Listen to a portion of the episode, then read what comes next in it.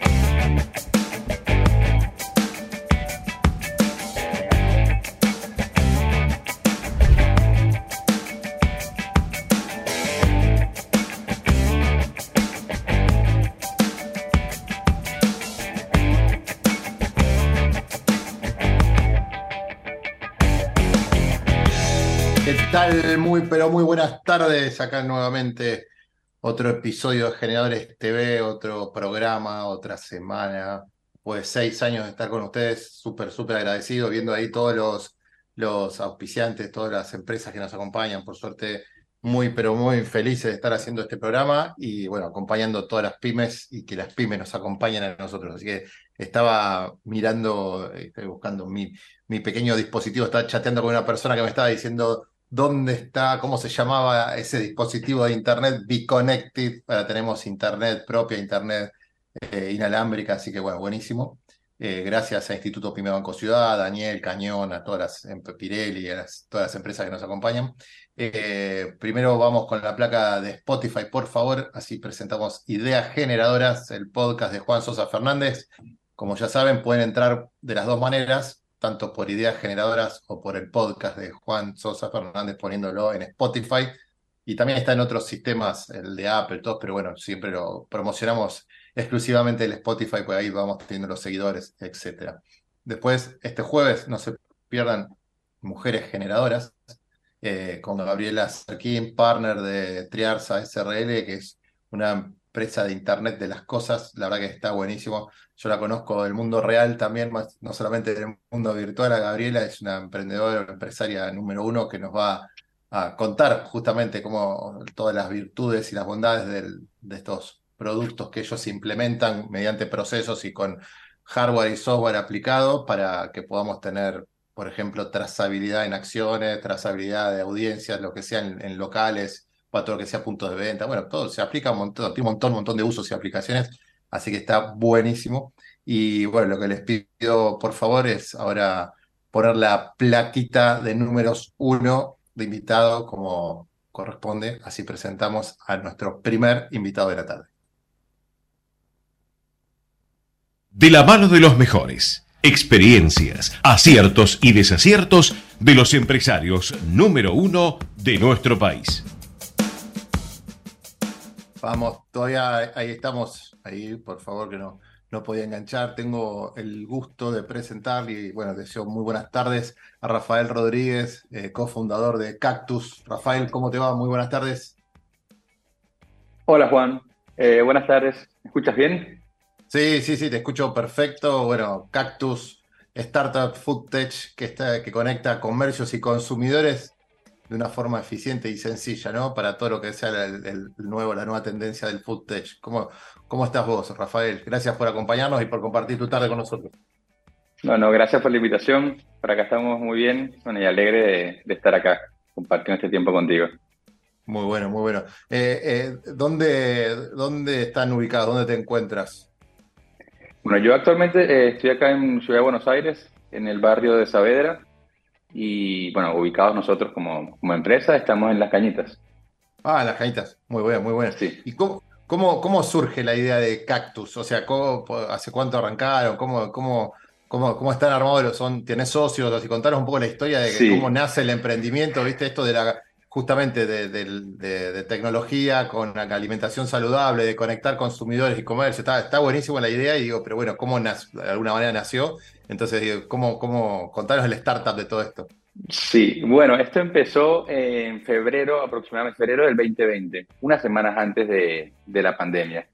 Eh, yo me había juntado con unos amigos en el Temple Bar de, de Palermo y nada, nos juntamos, estoy sentado, estaba bastante lleno, recuerdo, y recuerdo haber estado aproximadamente 20 minutos intentando llamar la atención del mozo. Alzaba la mano, eh, eh, eh, y obviamente en ese momento sentí que fueron como 800 mil minutos. un poco indignado pensé, no puede ser que yo vaya a pagar esto, que voy a consumir esta cuenta con mi teléfono y no la pueda pedir desde mi teléfono, ¿no? Dije, no, esto no puede ser así. Y bueno, pasó la noche, de repente llegó la cuarentena, yo en ese momento estaba trabajando para IBM eh, como arquitecto de, software de, la empresa de, Telecom. Justamente Cablevisión había comprado Telecom para hacer todo lo nuevo que estaba haciendo y yo estaba ahí asignado eh, trabajando ahí, ¿no? Entonces cae la cuarentena y obviamente comencé a tener mucho más tiempo libre porque mi horario laboral, pues, de 10 a 18 y todo lo demás era tiempo libre. Pasé aproximadamente dos semanas jugando a la Play hasta que no pude más. y dije, no, no, tengo que hacerlo con mi vida. Y volví a la idea de ese día que tuve ese mal momento, ¿no? O me hago, discúlpame, o me hago campeón de eSports, los eSports, o sea, o, hago un emprendimiento, o hago un emprendimiento. Exactamente. Entonces ahí me junté con unos eh, compañeros de trabajo y comenzamos a escribir esto. Nos comenzamos a juntar todas las noches, después del horario laboral, dos horas, comenzamos a escribir, comenzamos a diseñar y bueno, comenzamos a, hacer este, esta, esta aplicación, ¿no? Eh, en un principio, nuestra idea principal era, bueno, hacer un software bastante simple con dos apps, una para consumidores y una para nuestros clientes, en este caso un restaurante, ¿no? Un bar, eh, donde ellos tuviesen la posibilidad fácil de crear un menú, tomar las fotos, conectar su mercado pago y generar su QR. Lo hacías en cinco minutos, ya tenías un restaurante armado y ese QR cualquier usuario podía escanear con su cámara y ya pagaba con Mercado Pago, no tiene que hacer más nada. La verdad es que está bastante interesante, ¿no? De entradita, pero no fue tan fácil entrar en los, en los restaurantes, porque el modelo de negocio de restaurante muy complicado. Y bueno, ahí comenzamos a trabajar, escucharlos y avanzar. Y bueno, ahora en el momento que estamos. Claro, claro, claro. y, y cómo fue la, el, el, el, MVP, ¿viste? O decir, el primer, el, primer modelo, producto mínimo viable, o sea, ¿cómo, ¿dónde lo implementa, dónde implementaron el primero? O sea, ¿cómo armar después también armar una sociedad, quise, o sea, cómo, porque acá tenemos, nosotros tenemos una audiencia mucho de pymes, de emprendedores, todo, y son todas herramientas que le vamos dando, ¿viste? O sea, para que vean que pueden estar en un proceso creativo de eso que nazca una empresa, ¿no? Obviamente. Claro, bueno, al principio de todos, nosotros vimos que estaba como complicado hacer la cosa en Argentina, si bien estábamos acá, eh, decidimos no hacer acá, no crearla acá. La creamos en los Estados Unidos para, por temas, para que nos fuese más fácil. Básicamente porque nuestra idea no era solamente atacar el mercado argentino, sino, sino ser una empresa global, ¿no? Entonces la constituimos allá y comenzamos a, bueno, a crecer. Eh, y ahora en este momento estamos terminando la constitución de la empresa en Argentina para, bueno, para ofrecerte, sí, después de tres años. Claro, mira qué bárbaro, sí. es así, pero viste, a veces eh, otras latitudes, otras regiones nos dan la posibilidad de hacer todo más rápido, más eficiente, todo ese. Ah, e, ese es un reclamo que mucho emprendedor tiene de la Argentina o, las pymes mismas cuando queremos hacer algo que, que no, parece que nos ponen trabas a, crecer, a desarrollarnos y hasta generar empleo, ¿viste? Pues sí, es, es, raro, pero bueno, es así es donde estamos. Sí, es triste porque lo quieres hacer y te lo hacen tan difícil que te toca buscar alternativas. Porque cuando eres muy pequeño, no es tan fácil sortear esas, esas trabas que te ponen. Quizás a medida que vas creciendo ya después lo puedes hacer, pero cuando estás desde cero, es, no, no, es imposible. Y es, es bastante complicado. Es triste, pero bueno, siempre hay soluciones. Y, y bueno, entonces, ¿y cómo nace, cuál fue el primer cliente y cómo fue? O sea, y están de las dos, de las dos puntas, del lado de un restaurante y del lado del consumidor, o sea, ¿y cuántos clientes tiene? Claro. ¿Cómo, cómo fue la experiencia del primero? ¿Cómo lo consiguieron? O sea, ¿cómo fue? ¿Y dónde? Porque si empezaron afuera. Sí, este, bueno, el- nuestro primer cliente igual fue acá. Eh, nuestro primer cliente es un restaurante que se llama Brava Bar, está ahí en Mendoza, en la calle Mendoza. Eh, ¿y cómo lo conseguimos? Yo salí a patear calle, me fui a caminar y a ofrecerle, mira esto, esto tenemos, esto tenemos. La verdad es que fue bastante difícil porque cuando llegas a un restaurante o a un bar, la primera pregunta que te hacen es, ¿y quién lo tiene? Dice, bueno, pero estoy buscando a mi primer cliente. No, ¿cómo te respondo esto? Entonces, eh, bueno, estuve tocando puertas, tocando puertas, tocando puertas, hasta que uno nos dio la oportunidad. Ese que nos dio la oportunidad, pues la verdad es que el software se lo dimos gratis.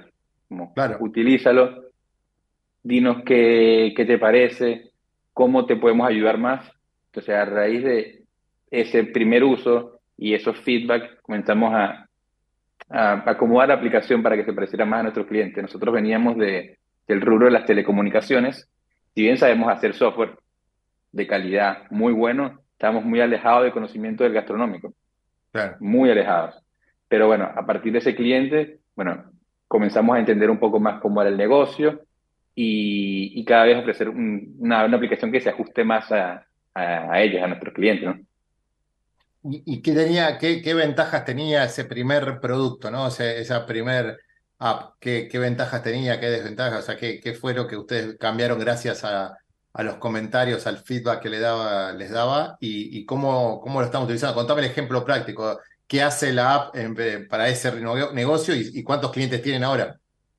Claro, bueno, eh, en principio, como te conté, la app, era muy simple, era solamente hacer un menú, ponías tu medio de pago y cobrabas. Eh, para nosotros era la solución definitiva. Ya, eh, ofrecíamos un 30% de, de más órdenes, de más pedidos procesados, porque ofrecíamos al- a los consumidores autogestionarse. Entonces, es, era más movilidad de mesas, era más movilidad de pedidos, y la verdad es que eso lo estábamos ofreciendo. Pero entonces llegábamos al sitio y nos decían, eh, ¿y si quiero manejar stock? Porque este software que tengo me maneja el stock. Y si quiero manejar reservas, porque esto tiene acá, y nosotros nos decíamos, no, ya va, no lo tenemos, no lo tenemos, pero ya, ya venimos. Entonces nos íbamos, unos meses, actualizábamos la aplicación e íbamos. Y ahí com- comenzamos a cumplir. Pero nos dimos cuenta, lo, lo más clave de todo fue que el, casi el 100% del software gastronómico que tienen todos los bares restaurantes acá son muy arcaicos, son muy viejos. Seguramente cuando vas a un restaurante, si ves alguna pantalla, aparece un Windows 98, Claro, claro. lo, lo que tienen ahí, ¿no? Y eso, de alguna manera, los limitaba a todos, porque los obligaba a, si querían a- algo nuevo, eh, tenían que manejar dos software, dos sistemas, como que no eran compatibles. Claro, no había una interfaz para el sistema arcaico y por otro lado, Claro, vos, est- vos estás ofreciendo una aplicación para una- un beneficio determinado y ellos ya querían un sistema de gestión de administración, querían un, un ERP Claro. prácticamente que, que conviertas en ERP tu, tu, tu app.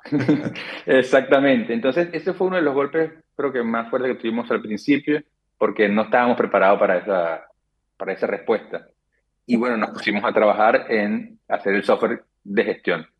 Entonces, Claro. actualmente tenemos una, un software que compite y la verdad que po- podría decir que mejora el, el- la experiencia de del software actual que tenemos, lo que hay por ahí. Hay mucho, no sé si has, has escuchado alguno como MaxiRest, Fudo. Son, eh, son parte de nuestra competencia y Claro. a medida que nos fuimos apareciendo más a ellos, al menos en las funcionalidades que ellos ya cubrían, eh, fuimos calando mejor con nuestros clientes. Por ejemplo, desde el primer cliente hasta el segundo cliente pasaron cinco meses. Claro. Desde el segundo cliente, desde el cliente ya pasaron cuatro. Y así estuvimos y este mes estamos cerrando con 10 clientes. Ah, Entonces ya la velocidad ha ido aumentando y esperamos el mes que viene ya tenemos 20 prospectos. Claro. Eh, hemos estado eh, abarcando bastante. ¿Todos Y de Argentina? respecto- Sí, sí, todos de Argentina. Todos de Argentina. Nosotros estamos disponibles en Estados Unidos y en España también, pero no tenemos fuerza de venta. Y hasta no tener un nombre que se venda por sí solo, eh, pues va a costar. Estamos disponibles, pero no tenemos, no tenemos fuerza de venta.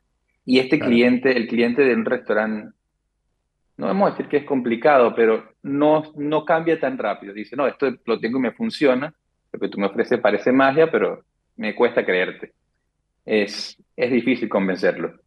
Eh, pero como te conté, a medida que vamos teniendo más clientes, podemos demostrar que tenemos gente que cree en nosotros y ellos comienzan a ser más abiertos a, a ese cambio. Y también a medida que, que nuestras herramientas comienzan a, a cubrir más sus problemas, ¿no? Sí, y, y, esto también tiene una aplicación para el consumidor final, como para que interactúe con... Claro. Eh, o sea, pero porque lo de ellos pasa a ser como una especie de,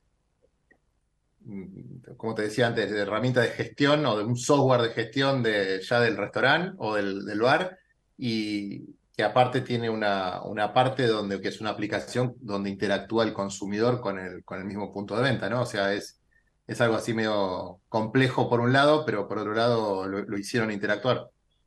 Sí, sí, esa es la, idea, que el consumidor se pueda autogestionar. Entonces, si esa aplicación, que si bien es una aplicación, también está la versión web. Entonces, cuando tú llegas a un restaurante que tiene cactus, escanean el QR y ya entran como a, toda la experiencia sin tener que bajarse la aplicación. Obvio, si se la bajan, hay detalles que, que son más agradables. Pero desde web ya pueden interactuar, pueden ver el horario, pueden hacer pedidos desde el sitio, pueden hacer pedidos para llevar y pueden hacer pedidos por delivery. Eh, nada, la experiencia es bastante linda porque cuando te escaneas ya ves imágenes de productos si los restaurantes ponen un video, se copan más, también puedes ver un video del producto. Eh, claro. Está lindo. Siento que como que eso mucho faltaba porque vas a un restaurante, escaneas un PDF y terminas viendo unas letras ahí que no te dicen, no te dicen nada. Quizás te tienes que meter en el Instagram para ir a ver la foto de algunos productos. Nada, eso, Sí, eso sí, o, como que queremos. o a veces escaneas un QR y te abre otra página o te abre otra cosa, o sea, o Claro, una publicidad del, del según lo que tengas bajado vos, o sea, es medio raro, o sea, no, eh, entrar a través de una aplicación es mucho más eficiente. partes. Por ejemplo, un, un caso muy común es si quieres ir a un restaurante, tienes, te metes en Instagram, lo ves, le escribes por WhatsApp, reservas, llegas, escaneas el PDF, no tienes nada, vuelves al Instagram, ves las fotos, pides y al final te toca pagar. Bueno, como Mm. pa- pagas tradicionalmente, ¿no?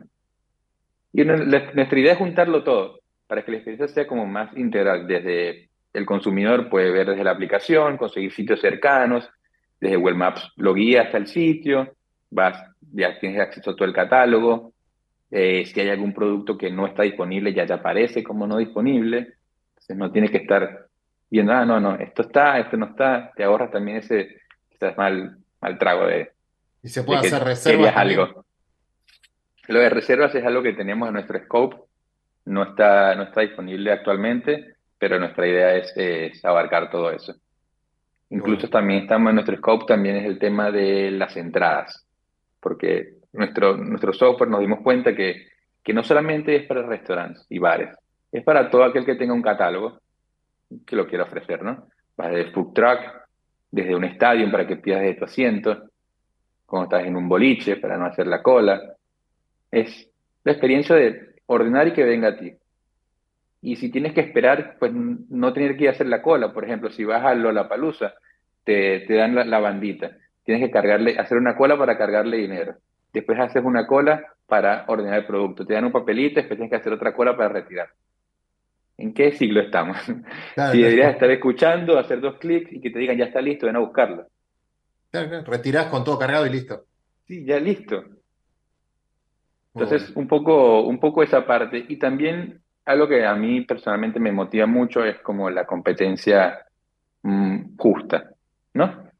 Eh, por ejemplo, los servicios de delivery como Rappi, Pedidos Ya, ellos tienen unas aplicaciones que son muy buenas. Rappi, la verdad es que me asombra un montón lo eficiente que son, pero el costo es súper alto. Está bien, ellos son los que están a- ahora y bueno, pueden hacer eso. Pero nosotros queremos un poco moverles la, la mesa ofreciendo un servicio muy parecido, pero de autogestión. Por ejemplo, Rappi te ofrece sus deliveries, pero Sí. nosotros vamos a los restaurantes y no, lo manéjalo tú. lleva, maneja con tu motorizado y tú gestionas. Tú sabrás los métodos a los que puedes llegar y tú sabrás cómo, si quieres tardar o no tardar. Este es tu cliente. Somos solamente una herramienta para ti. Entonces, esa parte también, y con el tema de los pagos, actualmente solamente procesamos Mercado Pago en Argentina y en España y Estados Unidos utilizamos el medio de pago Stripe, que es muy parecido a Mercado Pago. parecido a Mercado Pago. Y, y, es como billetera virtual también, o sea, está bueno. Claro, y puedes pagar con Apple Pay, con Google Pay, está, está bastante bueno. Pero entonces nuestra idea es agregar más medios de pago. Eh, en un futuro meter criptomonedas, eh, poner modo, incluso también nosotros procesar el pago, para que, porque Mercado Pago también, como tiene el monopolio, también tiene precios más altos. Pero si existen otros medios que sean fáciles de utilizar, la cosa comienza a cambiar, ¿no? Entonces nosotros queremos llevar a los restaurantes la posibilidad de que ellos puedan hacer su modelo de negocio a su manera. Mercado Pago les parece muy caro, pues utilicen modo. Si Rappi les parece muy caro, pues bueno, manejen sus, sus delivery. Como abrir otras puertas para que, para que cada quien cree a su manera. Espectacular. La verdad, está buenísimo. Y, la idea, ¿cómo, cómo planteas el, el, crecimiento? Porque ahora me dijiste, bueno, tengo 20 prospectos, hay que ver la, tasa de conversión que tienen. ¿Cómo, cómo está armada la, la, fuerza comercial? O sea, ¿cómo la parte de esta de, generar estos canales para que ingrese el producto? ¿Ahora ya están cobrando? Eh, ¿Están monetizando el software? Sí, nosotros, nosotros cobramos eh, 15 dólares hasta el mes pasado, pero este mes lo vamos a aumentar a 20 dólares, que es fijo, con todos los, todo lo que tenemos, que es el, manejo de pedidos desde salón, takeaway delivery. También estamos ofreciendo algo que es eh, mesa abierta, que es como un híbrido para los pedidos. Imagínate que tú llegas a un restaurante, tienes el QR y vas con cuatro amigos. Cada quien escanea su QR y todos van pidiendo. Y cada uno tiene en su, su teléfono el, el total de la cuenta y qué pidió cada uno. O sea, a la hora de irse, tú dices, yo pago lo mío y listo. Entonces, ese, ese sistema híbrido donde dejamos al restaurante esa facilidad de poder dedicarle más tiempo a la atención al cliente y olvidarse del pago, porque el pago lo hacen, lo hacen ellos mismos. Entonces, esa parte también lo estamos ofreciendo, la parte del stock. También tenemos eh, vistas de cocina. Eh, entonces, cuando tú pides algo, ya aparece en la cocina, en la pantallita, pidieron esto. Entonces, hay unos que quieren más una pantalla porque le gusta más ese modo y otra gente le gusta más una comandera que imprime un papelito. Entonces, también ofrecemos esa versatilidad con, con eso, ¿no? Eh, bueno, varias herramientas más. Y nosotros monetizamos con 15 dólares, 20 dólares de, suscripción mensual y aparte tenemos una comisión por pedidos procesados por nosotros, de 1.5 por pedidos en salón, 2 de pedido takeaway y 3 por pedidos de delivery. Entonces, esa es nuestra manera de monetizar eh, la aplicación. Y cuando vos decís pedidos procesados por ustedes, ¿qué son? ¿Ustedes están haciendo comunicación? Con Mercado Pago. Claro, nosotros como si el consumidor paga directamente desde la app, lo procesamos nosotros. A eso nos referimos. Pero si el cliente va y se acerca a la caja y tú le anotas el pago, no, no cobramos esa, esa porque lo estás haciendo tú, entonces sería como, no sé, no sería legal. legal no, pero. No, no, no, está bien, ustedes, ustedes lo que están eh, logrando es que pague la gente a través de la app y entonces queda todo mucho más cómodo al que se baja Cactus es la app. Cactus, sí. Eh, entonces, al que se baja Cactus, hay que ver los comercios adheridos, que eh, en este momento tienen que empezar a, crecer como para que eh, la, la, capilaridad ayude. ¿Y están todos en Capital, en GBA, o, tenés distribuido en diferentes zonas? Sí, tenemos en La Plata, tenemos uno en Córdoba y la mayoría más acá en Ciudad Capital. Claro. Está muy bueno. ¿Cómo, cómo está armado la, parte comercial de ustedes, como el área comercial? O sea, la, eh, no sé si buscan auspiciantes, si buscan restaurantes o tienen equipos diferentes o es la misma persona o son...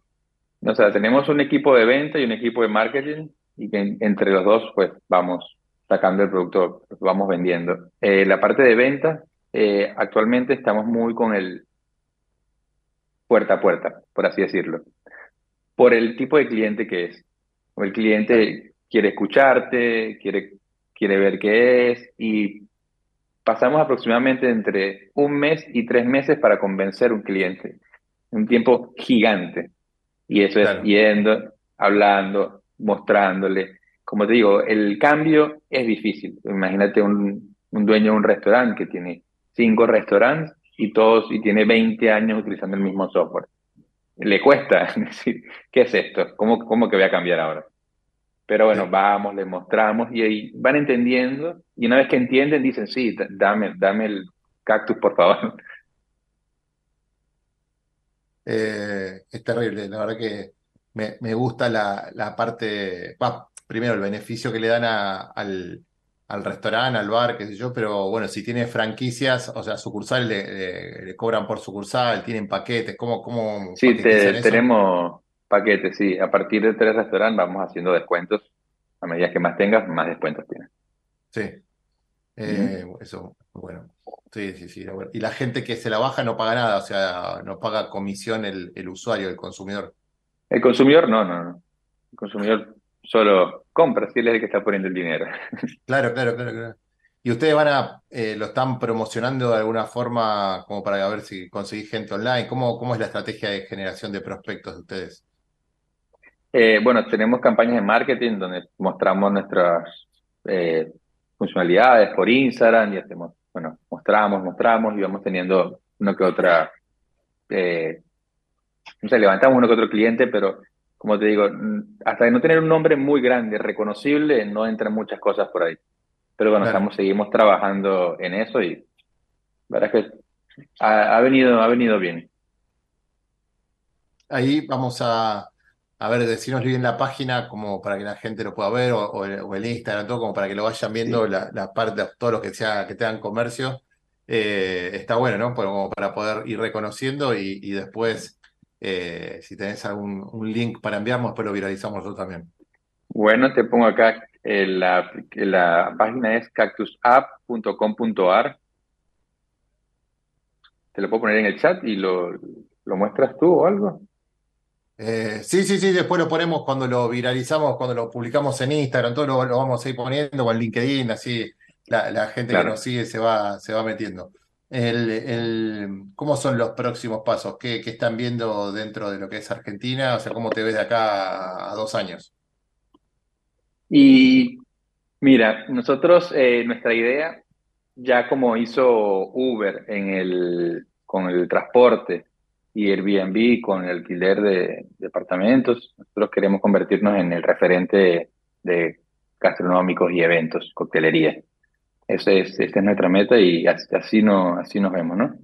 Eh, y bueno, ¿cómo queremos seguir, seguir este, desarrollando? Porque, a ver, hay un montón de tela que cortar. De entre nuestras ideas que estamos ahora por sacar es el como una versión de LinkedIn, pero enfocada en el gastronómico. Que desde, si tú eres partner de nosotros y tienes, utilizas Cactus como restaurante, puedes buscar empleados directamente ahí. Entonces, queremos también ayudarlos a eso, queremos meter proveedores, digo, queremos meter más medios de pago, queremos hacer la app cada vez más completa en ese sentido. Eh, actualmente no existe una plataforma al estilo LinkedIn que te consiga DJs, baristas, mozos, cocineros, chefs, no, no, no hay algo así. Nosotros queremos dar también y caminar por ese lado, por dar esas facilidades. Eh, pero eso, más que todo, es seguir desarrollando, seguir escuchando a nuestro cliente eh, y seguir eh, dándole más comodidades y herramientas que ellos puedan cada vez ofrecer un mejor servicio a sus clientes. ¿Tenés, tenés socios ahí también en, Cactus eh, con tus amigos del inicio? ¿Cuántos son? Claro, actualmente somos cuatro, tres estamos acá y uno está en Estados Unidos. Y después de eso tenemos 15 empleados. Ah, qué bueno. Entre desarrolladores, eh, marketing y venta. Qué bueno, bueno. Felicitaciones. Ahí después eh, Martín nos va a estar copiando los WhatsApp. Nosotros estamos haciendo unos almuerzos con empresarios, con emprendedores también una vez por mes. Y te va, ya que estás en, aquí en Capital Federal, eh, te vamos a invitar también a, a Moby Dick Costanera, así que nos reunimos con otros en lugar privado, la experiencia VIP, la cocina del management. Así que después le digo a, a, ah, buenísimo a Tincho de Estefano, le voy a decir a nuestro productor que, que nos ponga en contacto, así también te vamos a invitar de, parte del programa, de parte nuestra. Eh, así que buenísimo, te súper agradezco. La verdad que un, un, lujo tenerte aquí y bueno, que sean todos los, los mejores éxitos y, que nos vayas que nos vayas contando, ¿no? Que nos vayan contando los avances y cómo van creciendo y que espero que en un corto tiempo me diga, bueno, ya estamos en 500, en 800, en 1000 lugares y ya estamos en 10.000 y ya estamos en Estados Unidos también. Así que vamos, vamos creciendo y, y todos nos vamos bajando Cactus Up, por Dios. Muchas gracias por la buena energía, por la invitación y, bueno, espero la invitación para vernos en Movidic y, y seguir charlando de, Sí, sí, sí. y de paso les ofreces cactus a Movidic, obviamente. Claro, sin duda. Obvio. ¿Ves? Como todo tiene que ver con todo. Generadores TV, somos especialistas en generar. Eh, sigamos generando juntos. Hermoso, sigamos generando juntos, me parece perfecto. Buenísimo, buenísimo. Un, gran gusto entrevistarte. Seguimos con todo. Bueno, ahora nos vamos a un corte y, y lo despedimos a nuestro amigo con un gran agradecimiento. Que sea con muchos éxitos. Chao. Hasta luego. Nos vemos. Chao. Gracias. Bueno, como ya vieron, vamos al corte. Estuvimos con uno de los fundadores de Cactus. La verdad que esta app se viene con todo. Esperemos que pronto todos la estemos usando. Vamos a seguir para adelante.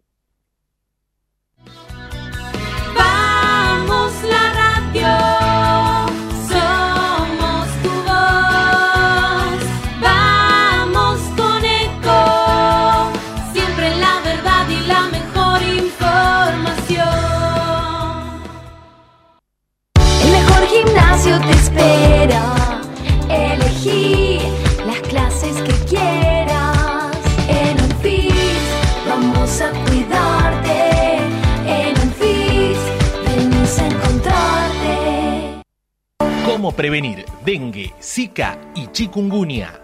Sin criaderos no hay dengue. Limpia tu patio de objetos que acumulen agua. Elimina agua estancada de recipientes. Reemplaza con tierra o arena el agua de tus flores. Tapa los tanques de agua y cisternas. Tira y perfora llantas para que no acumulen agua. Limpia floreros y bebederos. Recordá, sin criaderos no hay dengue. Intendencia Menéndez. Informate en ecomedios.com. Seguinos en Facebook. Ecomedios Live.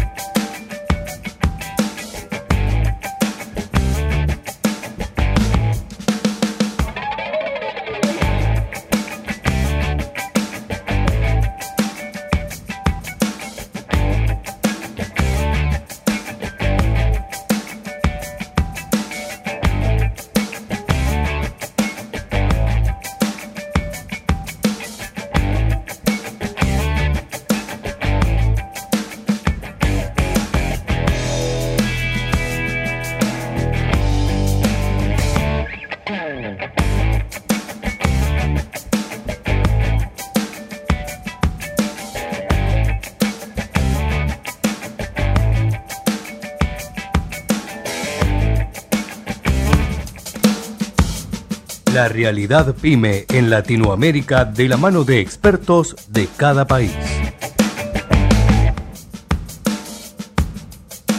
Grande la realidad pyme, como siempre, vamos viendo las diferentes latitudes, diferentes países de la región y siempre acompañados de números uno, como el que nos acompaña hoy, que es nuestro amigo Marcelo Berestein, socio de Next Media, con la actualidad del mundo de los negocios en Paraguay. ¿Cómo te va, Marce?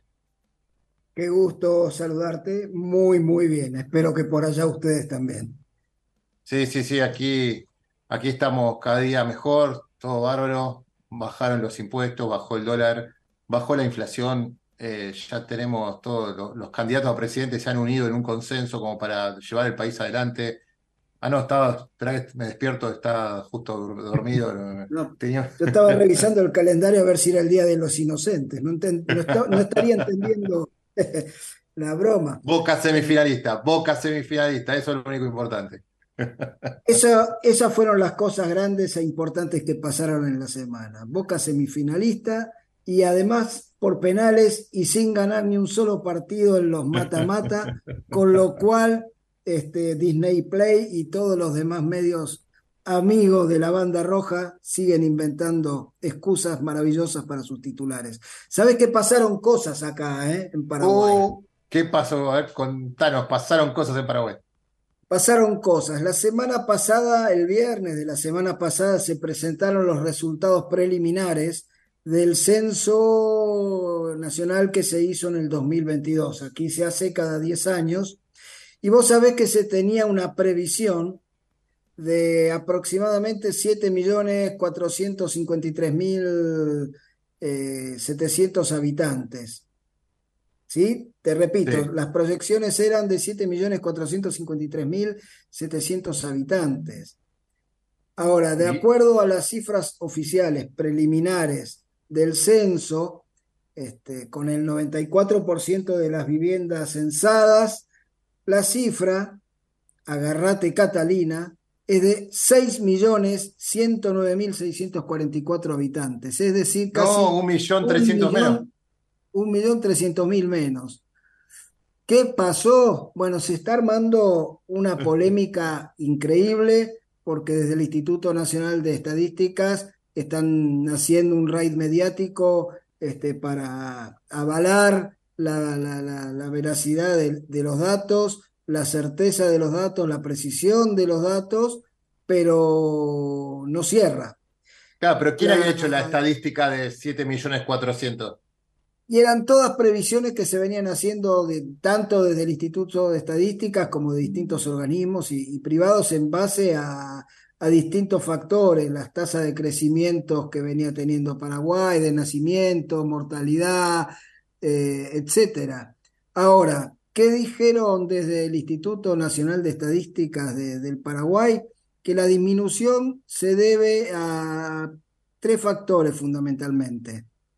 Uno es una caída bastante importante de fecundidad. Había anterior, hasta hace unos años, un promedio de cuatro hijos eh, por mujer. Ahora, según el Instituto de Estadísticas, el promedio es de 2.5.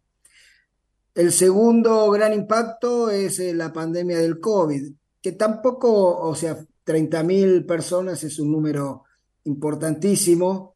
Un, un fallecido ya es importante, pero no, no, no fueron las cantidades millonarias de, de- otros No, países. no, un millón trescientos mil personas de diferencia, demasiado como para errarles. O sea, no, no. Y- No estamos hablando de 10 mil personas, 20 mil. Tal cual, tal cual, tal cual. Y la otra variable eh, a la cual le atribuyen que haya un millón trescientos mil menos de los previstos eh, es la migración, fuertemente, especialmente a España y a la Argentina.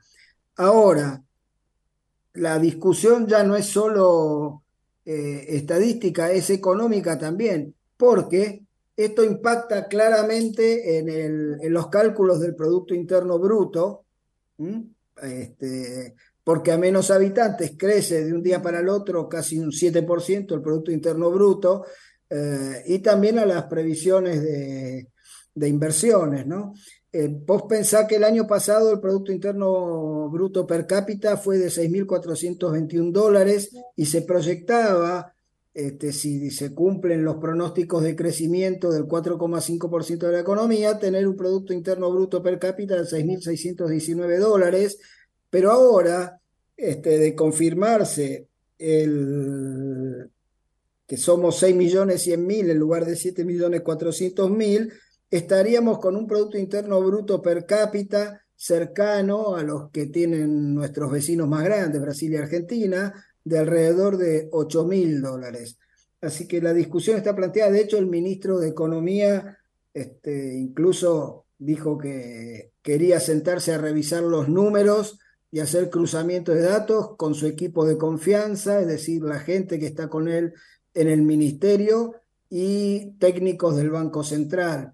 O sea que incluso desde organismos oficiales están en algunos casos poniendo en duda la credibilidad de, estos datos. Claro, pero ¿cuánto era la... Eh, disculpame, Marce, cómo, ¿cuántos habitantes tenían antes de hacer este censo? O sea, lo, que ya estaba presentado con el censo, del censo anterior, digamos. Eh, mira, no tengo el dato preciso, pero era, estaba más o menos eh, cercano a, la cifra esta que dio el censo provisorio, 6 millones y pico.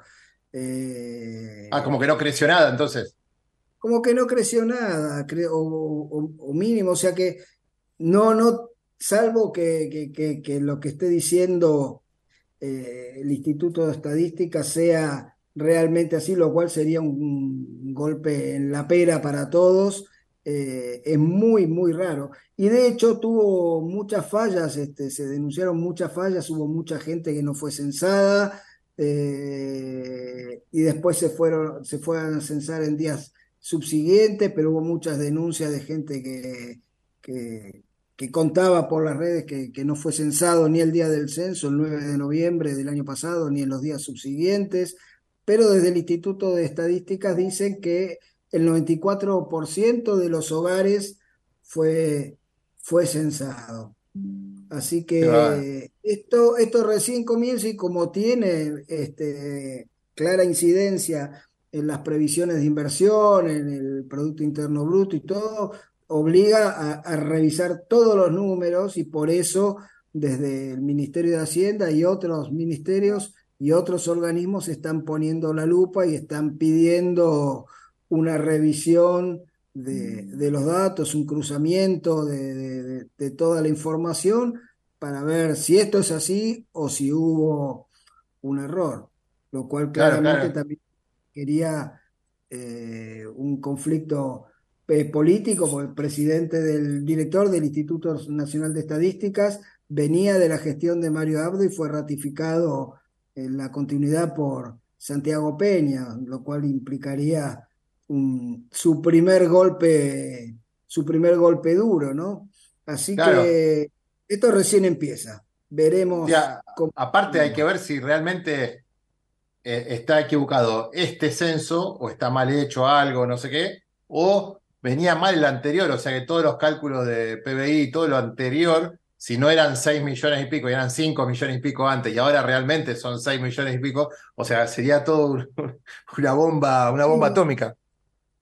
A ver, yo no soy un especialista ni tampoco estuve dentro del equipo del Instituto de Estadísticas como para decir si esto se hizo bien, este, pero puedo presumir que los otros tampoco eran muy confiables, básicamente porque leo este, las opiniones de, especialistas, de economistas muy reconocidos, serios en los cuales, este, en los cuales yo suelo seguir y confío en sus, en sus opiniones, este, muchos analistas, colegas muy, serios. O sea que Paraguay nunca fue muy confiable en cuanto a estadísticas y a datos, eh, pero se suponía que en el 2022, siglo XXI, tecnología, etcétera, iba a haber mayor precisión. Con lo cual los dos escenarios son factibles, o los tres escenarios, que esto sea cierto, que esto no sea cierto, o que lo anterior sea lo incierto y esto sea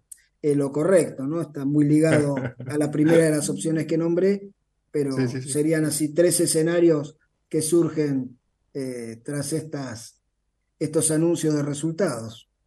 Qué bárbaro. ¿Sabes qué? Quería preguntarte cómo, más allá que, que vos ya nos has traído invitados, todo, cuando quieras, obviamente ya sabes que tenemos el, el invitado de, esta- de tu espacio, tu casa, trae lo que quieras, ¿no? Pero ¿cómo estás viendo el escenario, viste, con el cambio de presidente, todo, y bueno, con estas noticias de PBI, con, con todo lo que son las variables incontrolables, dejarlas de lado, porque los impuestos, los presidentes, las estadísticas, las encuestas, son para la pyme, que es nuestro mundo, eh, son variables, como yo siempre digo acá en la Argentina, incontrolables. Va- vayamos a las controlables. El empresario pyme o los que vos conocés, los que tenés clientes, contactos directos o, o- o- olfato de mercado como profesional que sos, ¿cómo, cómo estás sobrellevando esta, este primer semestre del año, digamos, esta primera mitad del año? A ver, eh, claramente eh, yo subdividiría este año no en semestres, sino en pre-campaña electoral, Claro, eh, elecciones y transición, por un lado, y la segunda mitad no sería el segundo semestre, sino los meses eh, subsiguientes a la asunción de Santiago Peña, que fue hace 20 poquito. días nada más. hace muy poquito, o sea, Eh, entonces te diría que estos primeros 20 días de Santiago Peña, desde lo económico, eh, han sido auspiciosos. Eh, primero que Santi Peña representa un gobierno empresario. Él no es político, es economista y su vinculación es con el mundo de los negocios, el mundo de la empresa, de las finanzas tiene esa visión. Sigue eh, una línea bastante similar a la que tuvo su mentor, Horacio Cartes, cuando fue presidente, de poner en, a técnicos y especialistas y, y no tanto a políticos en áreas claves de los negocios, eh, y genera una buena perspectiva y todavía una buena imagen en el mundo de, de los negocios, ¿sí? Eh, te diría que desde mi visión, el, el talón de Aquiles está en lo político, primero porque él no es político, o no es un político de raza, es un economista metido a la política, que no es lo mismo que un político metido al Ministerio de Economía, sino, fíjense, no sé si con, te suena un Sergio Massa, pero eh, su talón de Aquiles es claramente lo político, está, sigue con el, con la continuidad de, de- de- de- de la herencia del Partido Colorado, de poner en lugares afines a la justicia o lugares sensibles a, personas sospechadas, sospechosas, sospechables. Eh, todos los días nos estamos enterando de nombramiento de esposas, hijos, maridos, eh, de funcionarios o de políticos, senadores, diputados, etcétera, eh, con sueldos altísimos, sin contar por ahí con experiencia y a veces ni siquiera con estudios eh, relevantes en puestos claves. No sé, la semana pasada el caso de la esposa del senador Galaverna. Eh, Galaverna, Galaverna padre es como un personaje de la política, eh, ¿cómo decirte? Encontrar un parangón en, en la Argentina. Esos políticos que, bueno, ya debe estar cerca de los setenta y pico, ochenta años, pero que vivió toda la vida de la política, este, hizo su fortuna Cafiero. con la política, eh, tenía de un lado la, en el frente el azul y oro y en la espalda la banda, la banda roja y el pantalón de Racing y la media independiente. Este, o sea que todos los vientos lo dejaban a, a buen puerto y, y todo prácticamente había que negociarlo con él. Y su hijo heredó el cargo, o sea que no, no es un muchacho con muchas luces, no es un muchacho muy despierto, seguramente debe ser tan, a lo mejor tanto o más hábil que el padre para negociar en política, pero no, no más que eso. Y ligó, ligó una senaduría por ser el hijo de. Eh, y, su, y la esposa fue nombrada asesora de turismo en Itaipú con un sueldo casi 10 veces un sueldo mínimo. Entonces, esas cosas que tienen que ver con la política son las que, a mi entender, son un talón de Aquiles eh, en estos días en estos primeros días de, Santiago Peña y que a futuro a lo mejor pueden ser un ancla para, para su gestión, ¿no? Y lo tiren hacia abajo cuando toda su expertise y toda su estrategia va hacia lo económico. Tuvo algunas buenas este, también eh, resoluciones eh, en, en, materia de educación, este, que es un talón de Aquiles, otro talón de Aquiles es la salud y de hecho el presupuesto 2024, el proyecto que está entrando en estos días al Poder Legislativo para su tratamiento y aprobación, tiene que ver con mayores asignaciones a, esas áreas que siempre están relegadas y que son muy sensibles, educación, salud y seguridad. El presupuesto de este año se estima que va a estar en el orden de los 15.500 millones de dólares. Eh, es un casi un 7%, un 6,8% para ser más precisos, superior al, al, que todavía está vigente. Y lo más, este, el, el foco central, los que se llevan las mayores partidas, como te decía antes, son educación, salud y seguridad, lo cual es muy bueno seguramente no va a servir todavía para que tengamos educación y salud de calidad, pero va a ser si está bien, bien gestionado y poco, y poco hurtado como fue hasta ahora, eh, va a mejorar eh, las condiciones de, las escuelas y, y de los hospitales, ¿no?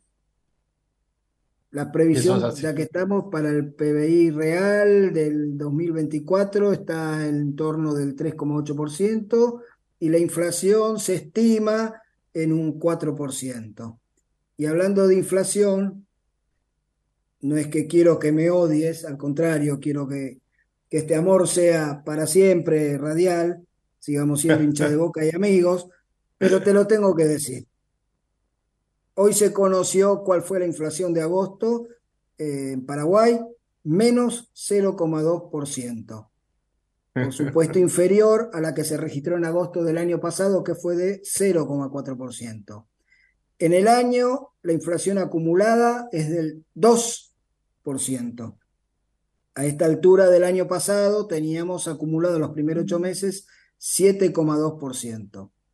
La inflación interanual es del 2.9%, que está por debajo de la inflación de meta que estableció el Banco Central del Paraguay, que fue del, que es del 4%. Vos sabés que acá el Banco Central es autónomo y todos los años se pone metas de inflación y que trata de cumplir a como de lugar eh, con bastante autonomía muchas veces del, o, siempre del poder central. Entonces, eh, eso es una de las cosas que distingue al Paraguay y que lo hace mucho más previsible que, que, que muchos de sus países vecinos, ¿no? Así que 0,2% hacia abajo la inflación, acumulado 2% en estos primeros ocho meses, 2,9 midiendo agosto 2022, agosto 2023. Y esto vuelta, es, no, es, es no es para que me odies, pero te lo tenía que contar.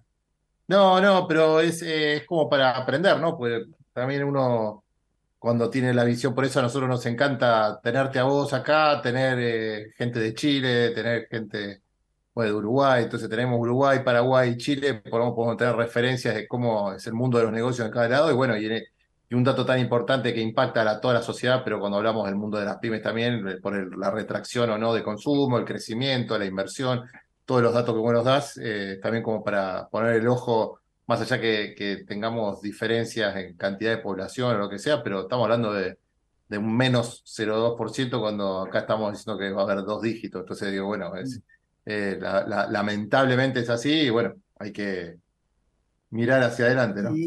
Igual queda, queda poquito tiempo, ¿no? Pero eh, decirte que no todo tampoco es color de rosas, o sea, todos los números macro dan bien, muy bien o excelente, pero no es el país que eh, más inversiones recibe, por el contrario, ¿no? Este, de acuerdo con los últimos datos de la CEPAL, Paraguay está en el fondo de la tabla en Sudamérica en cuanto a inversión extranjera directa, pero es el país este, paradójicamente, donde la macroeconomía viene, mejor viene funcionando eh, desde hace años, no es que atravesamos rachas, hace una década que viene creciendo, está ordenado, tiene el mejor esquema tributario de la región, tiene muchísimas este, este, leyes de incentivo, de promoción de, de, los negocios, de instalación de inversiones. O sea, todo el mundo habla de Paraguay, pero muy poco vienen a poner la platita acá, ¿no? Este,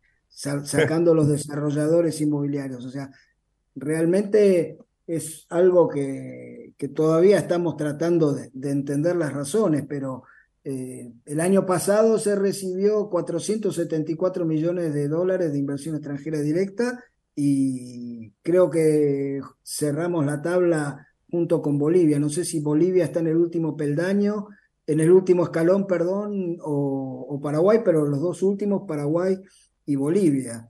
Así que yo le consulté a un grupito de, de empresarios paraguayos y argentinos, donde somos unas 200 personas eh, en un grupito de WhatsApp donde nos intercambiamos información y generalmente hago algún tipo de, encuestita por estas cosas y preguntaba, ¿no? ¿Por qué consideraban ellos que somos el país que menos inversión extranjera directa recibe cuando todos nuestros números son los mejores de la región?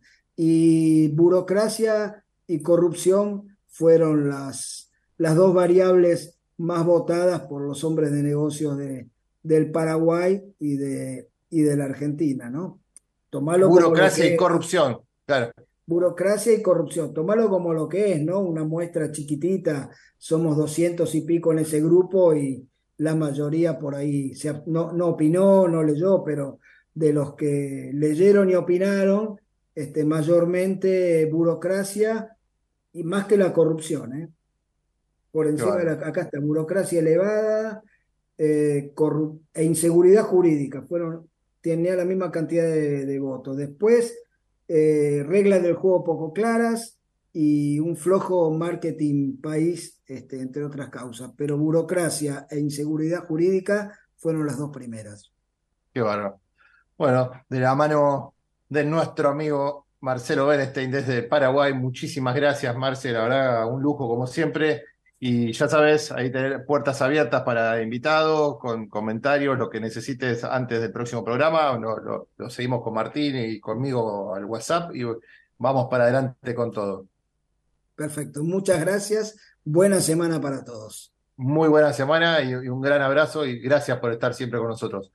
Como ya vieron, Marcelo Bernstein, eh, socio de Nix Media desde Paraguay, nos, nos dio el panorama general de cómo está el, el, eh, perdón, reitero y redundante, el panorama post eh, elecciones y, la asunción del nuevo presidente y, el anterior y cómo, cómo, cómo ve el mercado del empresario, sobre todo de las pymes dentro del Paraguay. Así que vamos a un corte y volvemos con toda la energía con Diego Núñez para el tema de consejos legales. Desde Buenos Aires, transmite LRI 224, AM 1220, Ecomedios. Inauguramos el gasoducto Presidente Néstor Kirchner, con cientos de kilómetros de acero en manos de miles de trabajadoras y trabajadores. Se construyó en tiempo récord la obra de transporte de gas más grande de los últimos 40 años.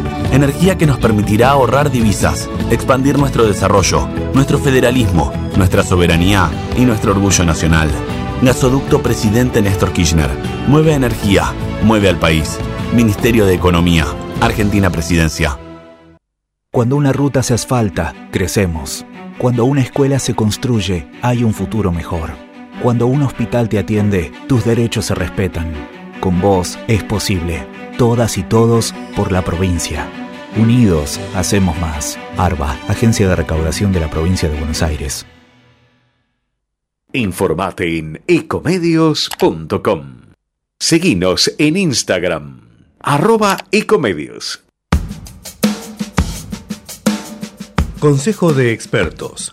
Todas las semanas, especialistas de diferentes disciplinas empresariales nos ayudarán a entender los diferentes contextos y así poder tomar decisiones con la información necesaria.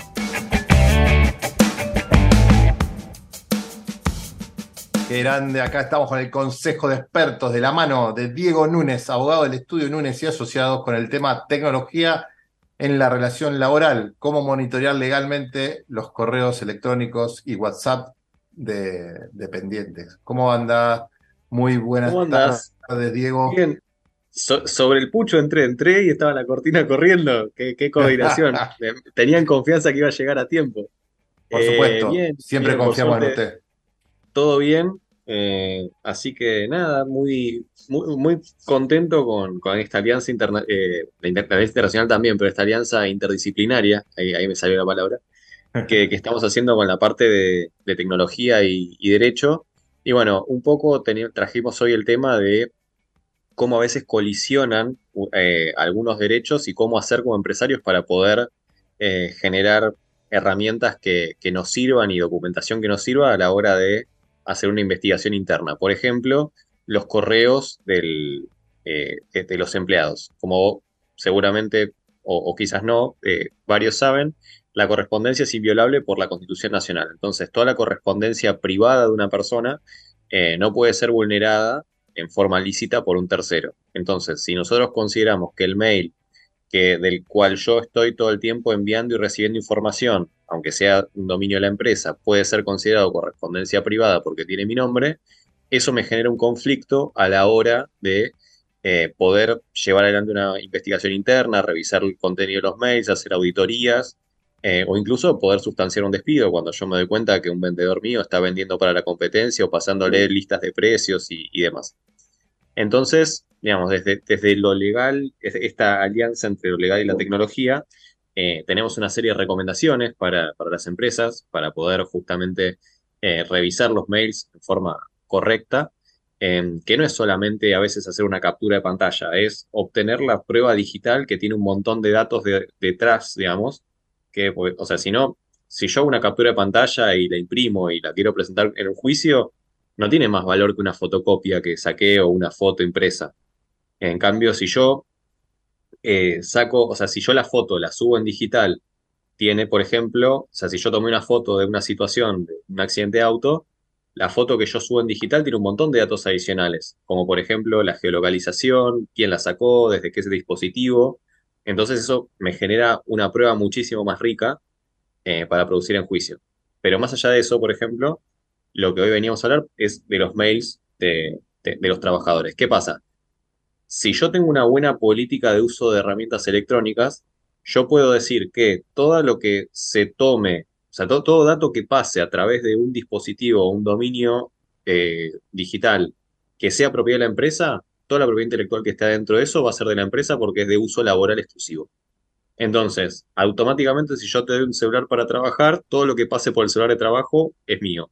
Todo lo que pase por el mail de la empresa es mío. Todo lo, y, sobre eso yo tengo de- derechos de, autoría y de propiedad, pero además de control, de, eh, para poder investigar y extraer lo que yo quiera.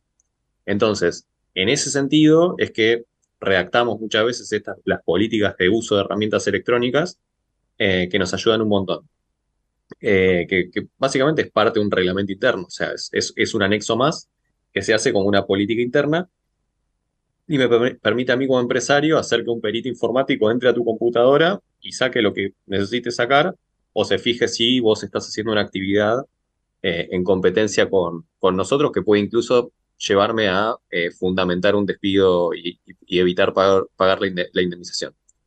Eh, entonces, bueno, Y ese poco- documento, ese, perdón, ese documento lo, lo debería firmar el colaborador al ingresar a la compañía. entonces O está después. como.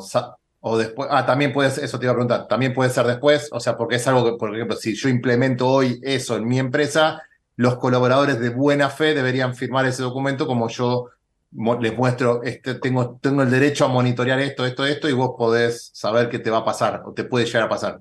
Correcto, sí, y la otra recomendación es eh, la, la comunicación constante de, de esta, de esta política. No, no basta solamente, a ver, sí basta, pero es mejor si podemos demostrar que no solo lo eh, notificamos cuando entró de que todo lo que estaba en la computadora de trabajo era del trabajo, sino que eh, cada un año, cada dos años, o, al menos en una forma periódica, eh, enviemos un recordatorio que, tengamos constancia de que lo leyó, decir, recordamos los términos de la política de, herramientas informáticas o a veces hacer una nueva versión en donde se incluye algo que se vuelva a firmar para justamente generar una, especie de capacitación y recordatorio constante de, esta, de esta política que se encuentra vigente y que la propiedad de, lo que esté en el correo, eh, por ejemplo, que tienen que evitar tener fotos personales o, nada, cosas de su vida privada, justamente porque a partir de que lo suben a mi servidor o, en mi computadora, eh, pasa a ser mío. Entonces, eh, digo, es, importante también la capacitación en los empleados para decirle, bueno, a ver, yo te di el celular, pero no le saques fotos a tus hijos en el partido de fútbol porque eh, el celular es para trabajar. Em, y, bueno, que, también eso, que, las herramientas de trabajo son de uso exclusivo laboral. Em, son, son algunas de, las recomendaciones que, hacemos con, con, este tipo de políticas y, demás. Y que bueno, en general nos dan, nos dan buenos frutos en, en, en todas las que implementamos. En ningún caso nos pudieron rebatir la, prueba diciendo que, se estaba inmiscuyendo en, en una, eh, en algo privado del trabajador, que sí nos pasó cuando de repente el, cliente no había implementado estas, estas sugerencias, estas mejoras, eh, que bueno, nada, si, si no hay nada que diga que no es privado, eh, el juez laboral muchas veces considera que, es correspondencia privada y no la toma como prueba. Claro, pero eso, haciendo las cosas bien, como lo que firma el colaborador todo, porque queda clarísimo que una foto de un WhatsApp, una foto de una pantalla de un mail eh, o, o, una grabación así, porque sí que se te ocurre hacer a vos, no es una prueba suficiente, de hecho seguramente se te viene en contra o no te sirve o no tiene la misma fuerza legal que debería tener hacerlo con, por los canales correctos. Correcto, sí, sí, no, y además eh, terminás, o sea, exponiéndote a que el, trabajador después te haga juicio por vulneración de su privacidad. O sea, te puede terminar sumando un daño, un daño adicional al, juicio laboral diciendo que vos eh, vulneraste su, eh, su privacidad cuando tenés todos los mails que el tipo estaba mandándole la lista de precios a tu competidor. O sea, nos ha pasado de tener toda la prueba en la mano, saber todo lo que había hecho mal el trabajador y así todo eh, tener la sentencia en contra. O sea, además de que se fue a la competencia, además de que seguramente vendió por mucha plata todos los secretos nuestros eh, y está cobrando seguramente un mega sueldo como vendedor en la otra empresa, encima le tuvimos que pagar una indemnización porque, bueno, no, no estaba bien hecha esta, esta parte de resguardo de la propiedad intelectual. Así que, nada, es, es una recomendación que ojalá no la necesiten nunca, pero que cuando está bien aplicada, eh, achica mucho la, contingencia. Perfecto. Sobre todo pensando, o sea, traigo siempre el ejemplo del vendedor porque son las indemnizaciones más caras, el tema de viajantes y demás, suelen ser los que además tienen comisiones, son los juicios que, que más pesan pero es aplicable a todos, gerentes, eh, empleados administrativos, contadores, digo, cualquier puesto interno de la empresa que maneje información, sobre todo los que manejan información confidencial y sensible, em, es recomendable que, tengan este tipo de, cláusulas.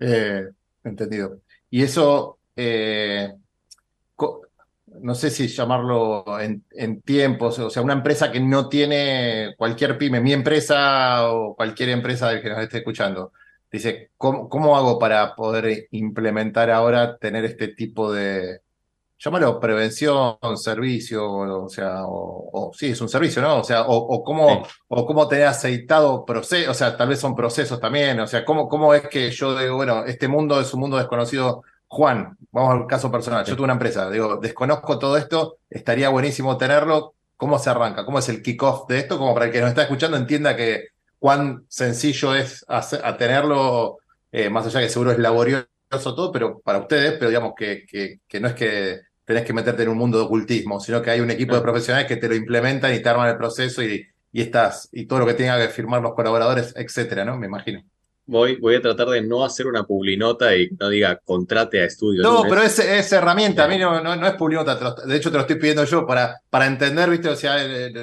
cómo se hace, porque necesitamos entenderlo, entenderlo fácil. Lo primero es hacer un reglamento, o sea, armar, armar las políticas de uso eh, con el abogado de la empresa. Si vos tenés un abogado que ya, ya tenés un abogado interno, decís, mira, necesito un reglamento interno para manejar la, eh, la entrega de equipo, que cuando termina la relación laboral me lo tienen que devolver, que la propiedad intelectual que está dentro de, estos equipos es mía y que yo los puedo auditar. Le haces un, listado de todo lo que vos tenés que cubrir. Eh, y el abogado le va a dar forma eh, de, reglamento interno. Eh, una vez que eso está pulido y que lo ves con la gente de IT generalmente, o sea, es- está bueno que el abogado entienda más o menos la tecnología como para tener una terminología que se adecue a, digo, si, el abogado no sabe qué es software o qué es hardware o lo que sea, es como que se, va a romper la cabeza tratando de escribir algo que no, que no va a llegar a ningún lado. Em, pero una vez que vos tenés la, pol- la política más o menos en la cabeza o, bajada a papel, eh, la validás con la gente de IT y con, el consultor que tengas en tecnología, y eso después eh, lo haces firmar por todos los trabajadores.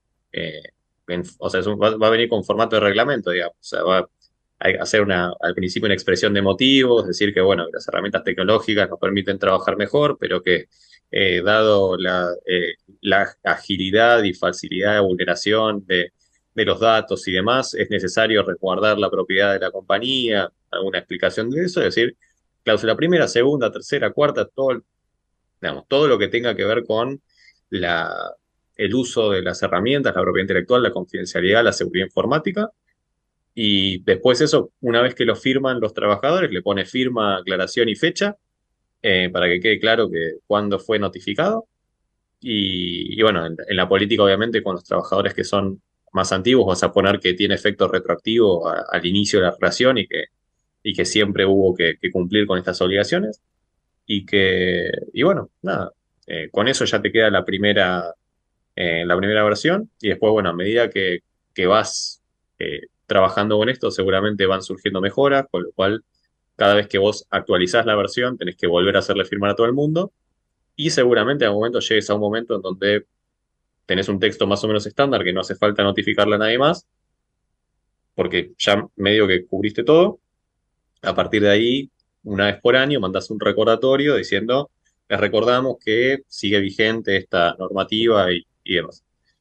Eh, si la querés hacer firmar cada vez que la mandás, buenísimo, pero llega un punto en empresas grandes que es impracticable que todos los años te firmen el mismo reglamento y solamente haces una notificación. Eh, en donde también una de las, de las recomendaciones es que constituyan, o sea, que actualicen los datos personales y los domicilios físicos, que es a donde vos tenés que mandar la, las notificaciones, pero también que constituya un domicilio electrónico en donde le puedas hacer notificaciones por mail. Entonces vos con eso podés quizás mandarle la, la notificación de, de la política, actualizada o no, eh, al mail y de esa forma quizás te evitas que vengan, que tengan que firmar uno por uno y, y demás. Pero es, es un camino que, que se arranca o sea, bajando a papel la, o sea, la información que querés proteger y cómo querés que se maneje la- las herramientas informáticas de la empresa. Buenísimo. O sea que se puede, se puede hacer, se puede implementar, se puede hacer posterior al ingreso de, de un colaborador, como un montón de cosas que se deben poder hacer de esta forma e, e implementarlas. Así que bueno, Sí, después obviamente si, no sé, si vos hiciste la política hoy, te la firmó, no sé, el mañana que es 5 de septiembre, y vos lo echaste el 10, y medio que te va, o sea, probablemente va, va a objetarte la, la validez de, de la norma, de la norma esta. sí. Eh, pero bueno, en definitiva será un tema de pelear en el juicio particular que eh, si tiene validez o no, y si esta era una obligación que siempre tuvo el trabajador y un derecho que vos tenías de auditar lo que decían los mails, o, o, o no, porque justamente le hiciste la cama para poder echarlo. Claro, ¿Cuánto tiempo debería pasar para que sea como un derecho adquirido por el empleador? Y, y te contesto con la teoría de los cinco dígitos oscilantes. O sea, es así. Eh, no, no, no te, no te puedo decir un tiempo, depende de la, de la apreciación que haga el juez y obviamente si, por ejemplo, el trabajador no plantea que es que le hicieron una cama, directamente no importa el plazo. El tema es que lo, o sea, lo más probable es que el abogado del trabajador vaya a objetar eh, la aplicación y va a, decir que es, que ilícito y nosotros desde la empresa vamos a tener que defender que es un derecho nuestro auditar eh, nuestra, nuestra propiedad intelectual. Perfecto. Buenísimo. De la mano de Diego Núñez, de Estudio Núñez y Asociados, qué, qué buen tema. Nos vemos el próximo lunes. Te agradezco muchísimo, Dieguito. Perdón, Un me muteé. abrazo. Ah, sí. Un abrazo, Juan. Un Me, me gran había abrazo. muteado. Sí, Chao, chao. sí, sí, sí. Un gran abrazo y gracias por el tema de hoy, estuvo buenísimo. Muchas, pero muchas gracias. Seguimos adelante. Bueno, vamos a un corte y así regresamos ya con, directamente con la placa y nuestro próximo invitado. Ecomedios.com AM1220. Estamos con vos. Estamos en vos.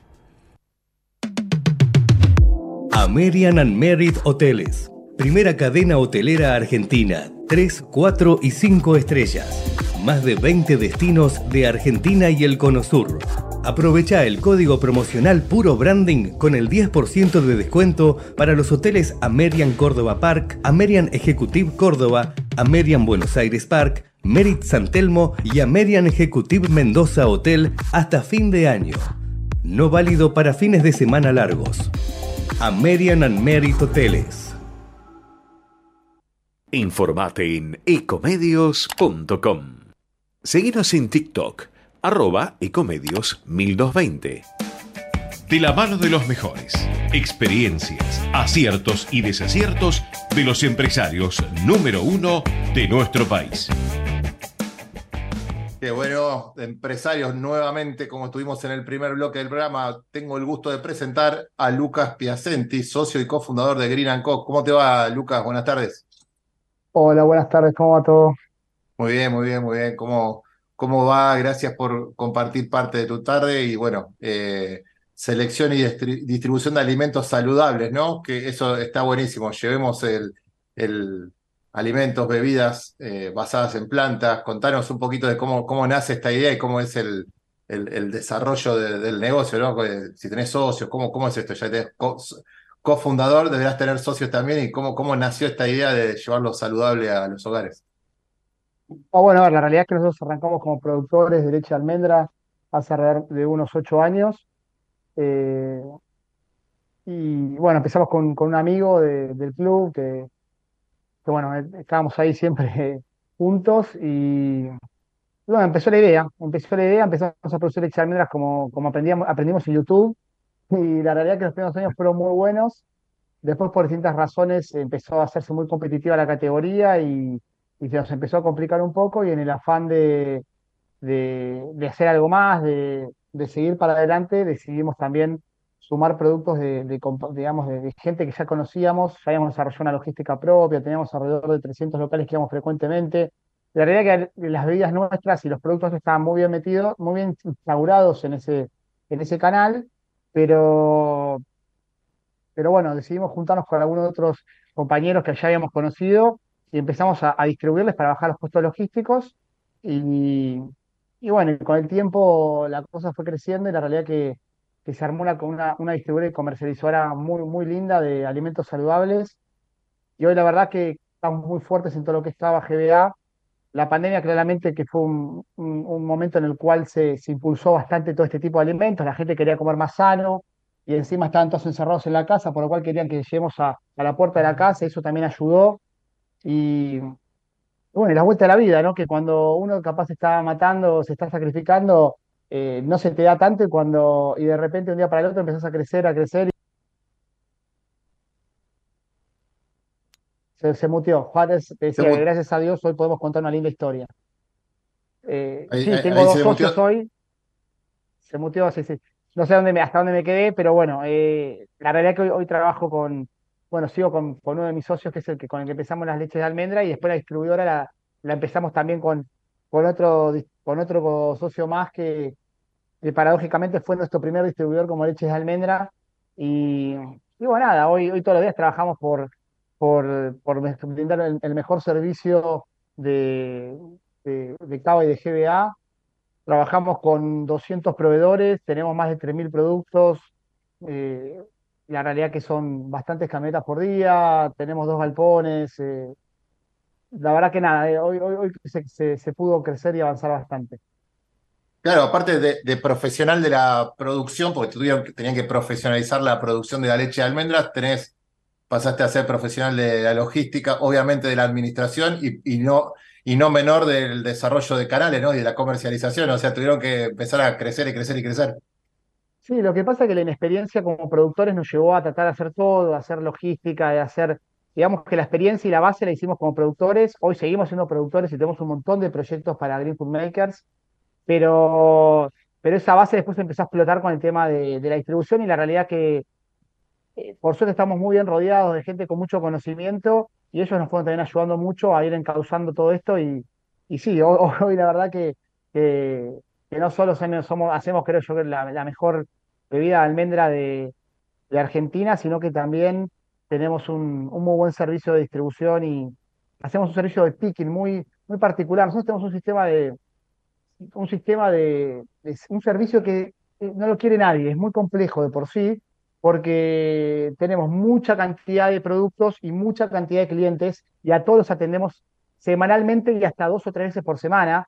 Entonces esa complejidad y hasta entregamos un día para el otro, nosotros tenemos tres turnos de personas, trabajamos toda la noche, de lunes a sábado estamos de corrido y, y entregamos un día para el otro. Y toda esa complejidad, la realidad es que no la quiere nadie. Y bueno, nosotros nos metimos en ese lío y creo que también por eso es que, que logramos hacer pie, ¿no? Eh, Claro, cuando me contabas al principio de los 300 puntos que, que tenían con la leche de almendras, ahora pasaron de, de 1100 a 1800 después puntos de, de donde Pas- distribuyen. Sí, de 300 pasamos hoy a 1700, 1800 puntos. eh. Sí, la verdad que se pudieron sumar bastante. Y, y- y la, el concepto que estás utilizando parecen los de Mercado Libre o de los marketplaces con la última milla, o sea, de entregar rápido, entregar en el día, entregar de un día para el otro. Y estás hablando de un B2B, pues vos le entregás a, a comercio, ¿no? Sí, sí, nuestro fuerte es el de dietéticas y dietas saludables, más allá que hoy, trabajamos con, con otras lo que nosotros llamamos grandes cuentas. Somos proveedores también de, empresas que hacen justamente también última milla, entre ellos el que, la que acabas de mencionar. Y, y sí, es, es un, es un servicio, claramente, a ver, el que compra, el, que compra y comercializa productos, hay, hay varios que capaz hacemos esto. El, el- el secreto está en, en el servicio. O sea, vos en definitiva no haces nada, en definitiva no tenés nada, vos tenés, vos tenés, nosotros trabajamos con 200 productores que hoy nos eligen para, y nos dan la confianza para poder comercializar sus productos, y trabajamos con 1.600, 700 clientes que la realidad que también nos eligen y nos dan su confianza para que le entreguemos. La realidad que si nosotros el día de mañana esos, esos clientes por X razón deciden no comprarnos más o los productores deciden no darnos sus productos, nosotros no somos nada. Y desde el momento en el que entendés eso eh, y compartís información y trabajás en equipo con tanto con los clientes como con los productores, la realidad es que, que ahí es cuando se empieza a generar este, esta conciencia, este trabajo en grupo y donde todos tiramos para adelante y nosotros somos un eslabón de la cadena que, que tratamos de eso, de dar mejor servicio en ambas puntas, por decirlo de alguna manera. Claro, claro, claro. Así que nada, pasa por ahí. No, pero es apasionante, ¿no? Eh, salvando todas las distancias de- de- del mundo, nosotros en eh, Generadores TV, que es la, la radio que se ve en este programa, tenemos una empresa que se llama Grupos Generadores y nos encargamos de hacer uno de nuestros verticales, el desarrollo e implementación de procesos comerciales. Y le hemos hecho a, a empresas eh, distribuidoras de golosinas, por ejemplo, viste, grande, a, a mayoristas, desarrollo de canales, todo, Sí. donde la logística es la Casa Conde, porque, que es la, la- la- una de las muy grandes de toda zona oeste, que yo, y, y la logística es impresionante cuando, cuando tienen miles de productos, miles de puntos de venta, todo, y sí, cuán importante es eso, porque en realidad es todo. O sea, vos tenés que estar eh, eh, presente en cada comercio, cada comercio tiene sus necesidades diversas. Obviamente la gente que tiene, la gente que tiene los productos quiere que, que sus productos estén en todos lados, pero hay lugares donde no aplica y vos estás en el medio de todo eso y tenés que, que- Y aparte este canal es un canal atendido por los dueños. Entonces, nosotros eso lo entendimos muy bien cuando éramos productores. Yo iba con, con las heladeritas, con las leches de almendra a los puntos, bajaba yo, hablaba con los puntos, cada vez que los puntos eh, eh, tenían algún problema o algo, yo sufría, me ponía mal, yo, mis socios, o sea, nos poníamos mal, nos angustiábamos, sabíamos lo que era, que, digamos, el tratar de responder rápido, entendíamos lo que era la, la venta que se pierde en el momento, la, la venta espontánea, no la recuperás más.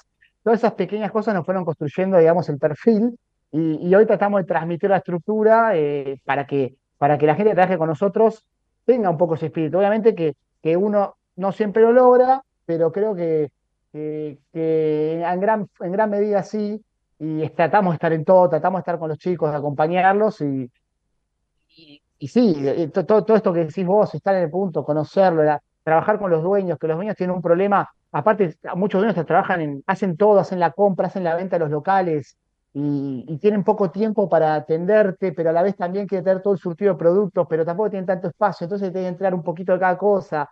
Nada, es toda una complejidad que, que es un mundo aparte el de las dietéticas y tiendas saludables. Eh, Y, pero bueno, ahí estamos parados. y, y cómo, cómo es cuando, porque vos tenés una marca, Green Co, y, y tenías la, la leche de almendra. ¿Tenés algunos productos, o sea, tipo marca blanca que te, que te, que otro productor te puede hacer para seguir con tu marca? Por- o, o- o cuando haces distribución, estás distribuyendo marcas de terceros, o sea, no es con tu Sí. marca específicamente. ¿Vos solo eh, tenés con la leche de almendras o también tenés otros productos ya con tu marca? Nosotros tenemos varios productos con nuestra marca. Tenemos leche de almendra de, de ori- la original, de vainilla Claro. chocolate. Tenemos de coco, tenemos una crema, tenemos unos untables, unos dulces de almendra y de coco. Eh, tenemos varios productos y a la vez también la distribuidora, la, la marca, es tratamos de verla como una, unidad de negocio distinta.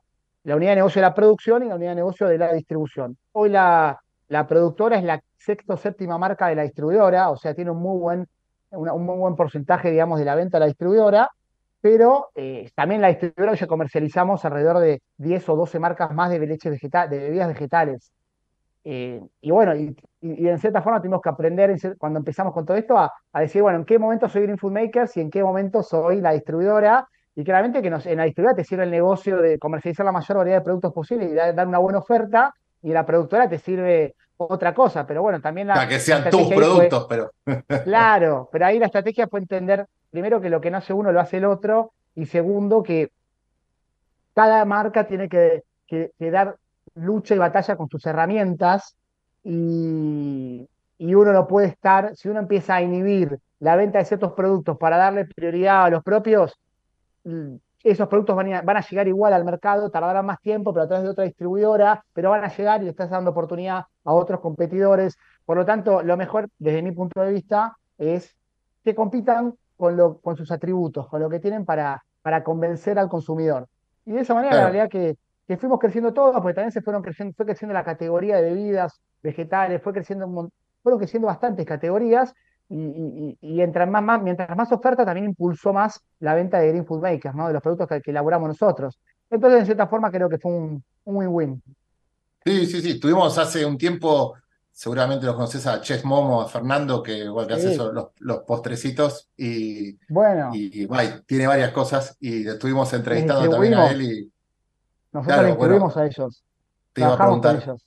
claro, creo que me habían mencionado, por eso te lo, te lo nombro a él, porque creo que nos habían mencionado el trabajo de ustedes que eran parte va, eran socios estratégicos, porque la distribución, ellos tienen la producción, el postre muy rico, todo esto, pero si no, si no lo distribuyen como corresponde, es que necesitan obviamente de una, empresa como la de ustedes.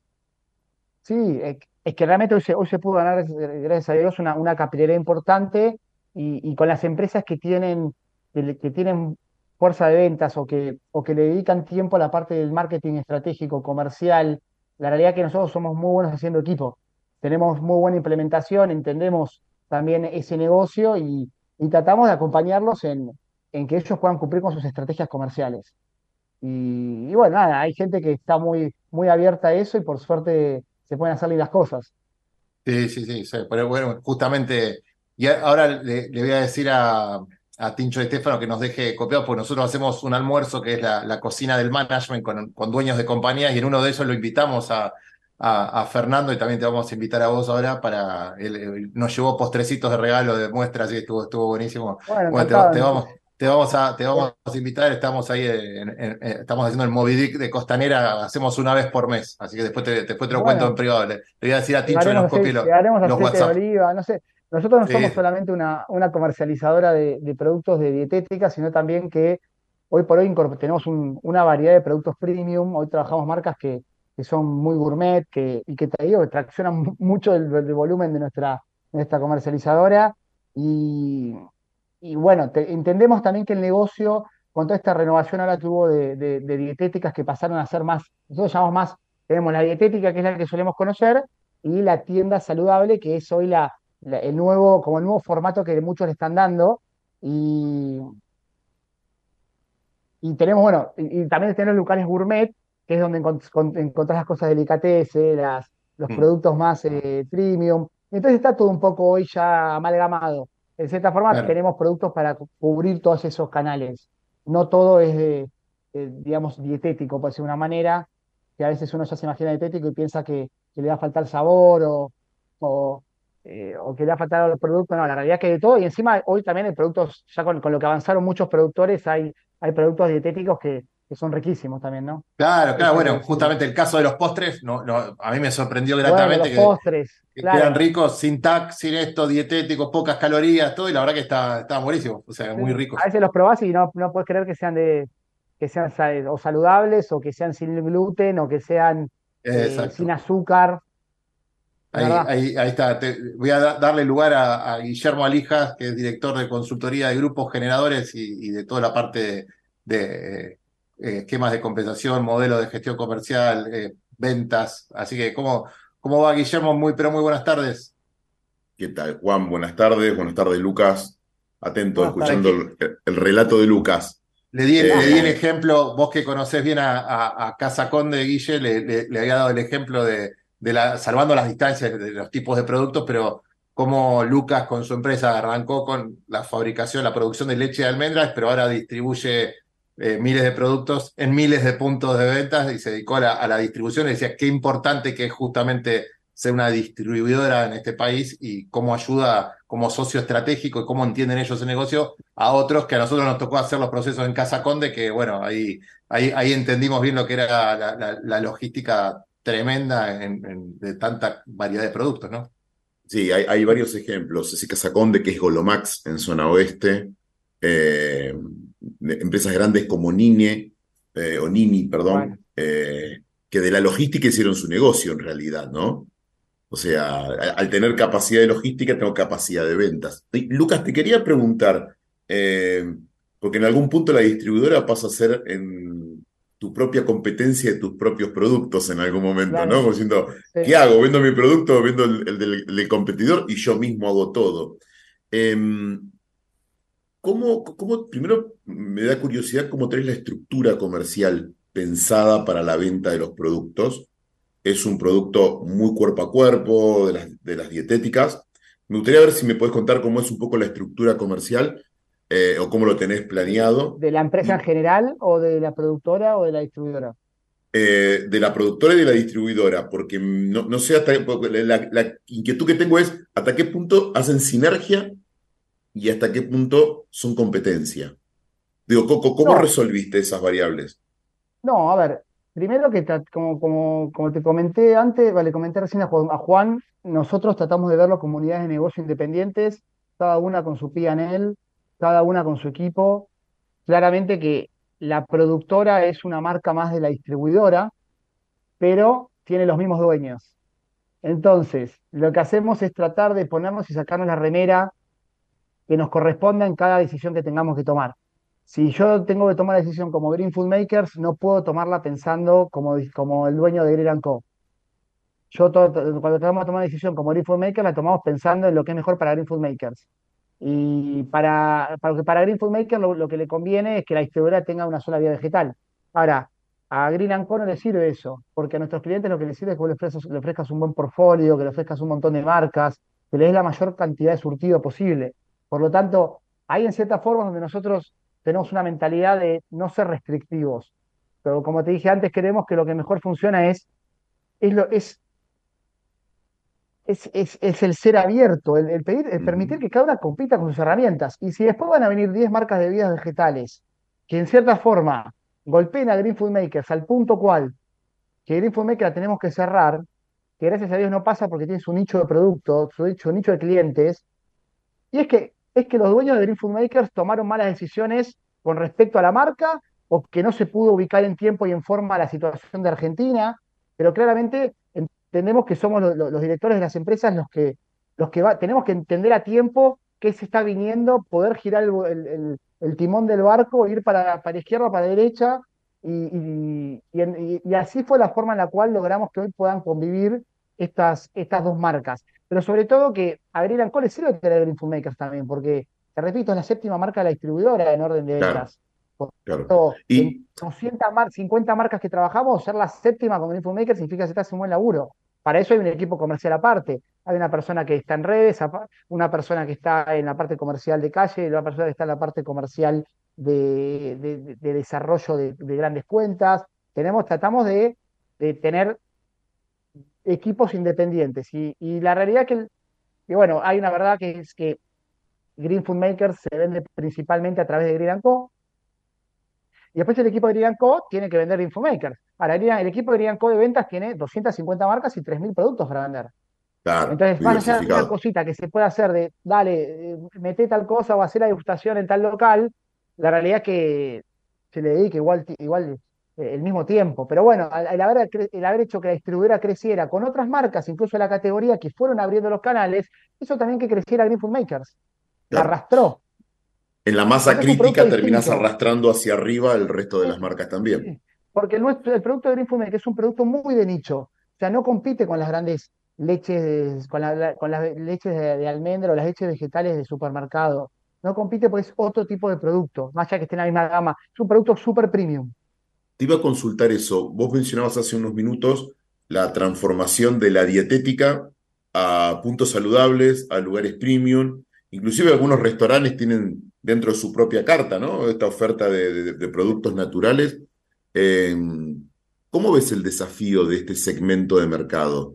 ¿Lo ves claramente hacia una evolución? ¿Está faltando descubrir algo más? en, esta cadena que has puesto, podido ver en algún otro mercado? ¿Por dónde pasan los desafíos? Yo creo que esto recién empieza.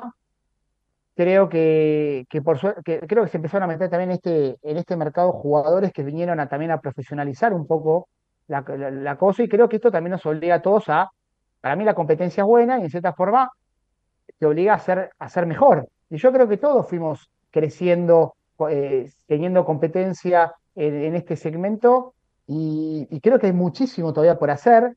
Hoy se está desarrollando muchísimo los canales digitales, pero no solamente la, entrega, sino la compra, el, el pick-up point, eh, todo eso que, que, hoy está pasando en otros canales está llegando a este canal y yo creo que tanto nosotros, los que estamos en, un, lugar más intermedio, como los puntos finales, estamos en la obligación de ayornarnos. Yo siempre digo lo mismo, nosotros salimos a la calle, todos los días uno se levanta pensando que nos fundimos sea, la mentalidad nuestra es salir todos los días a la calle pensando que nos fundimos.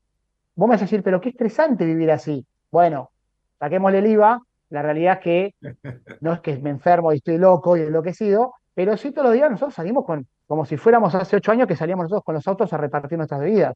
Porque realmente va todo tan rápido. Hoy los ciclos evolutivos de todo van evolucionando, van cambiando tan rápido. No es como antes que tardaban 30 años en dar una vuelta, después de 20 años en dar una vuelta, el fax no sé cuánto tiempo estuvo. Hoy por hoy ya eh, cualquier herramienta digital empieza a quedar obsoleta, de repente veo que, que, toda la gente que, está más en los canales digitales empieza a usar Slack, empieza a haber eh, Twitch, empiezan a haber un montón de, de, aplicaciones, herramientas que si no te que quedas afuera.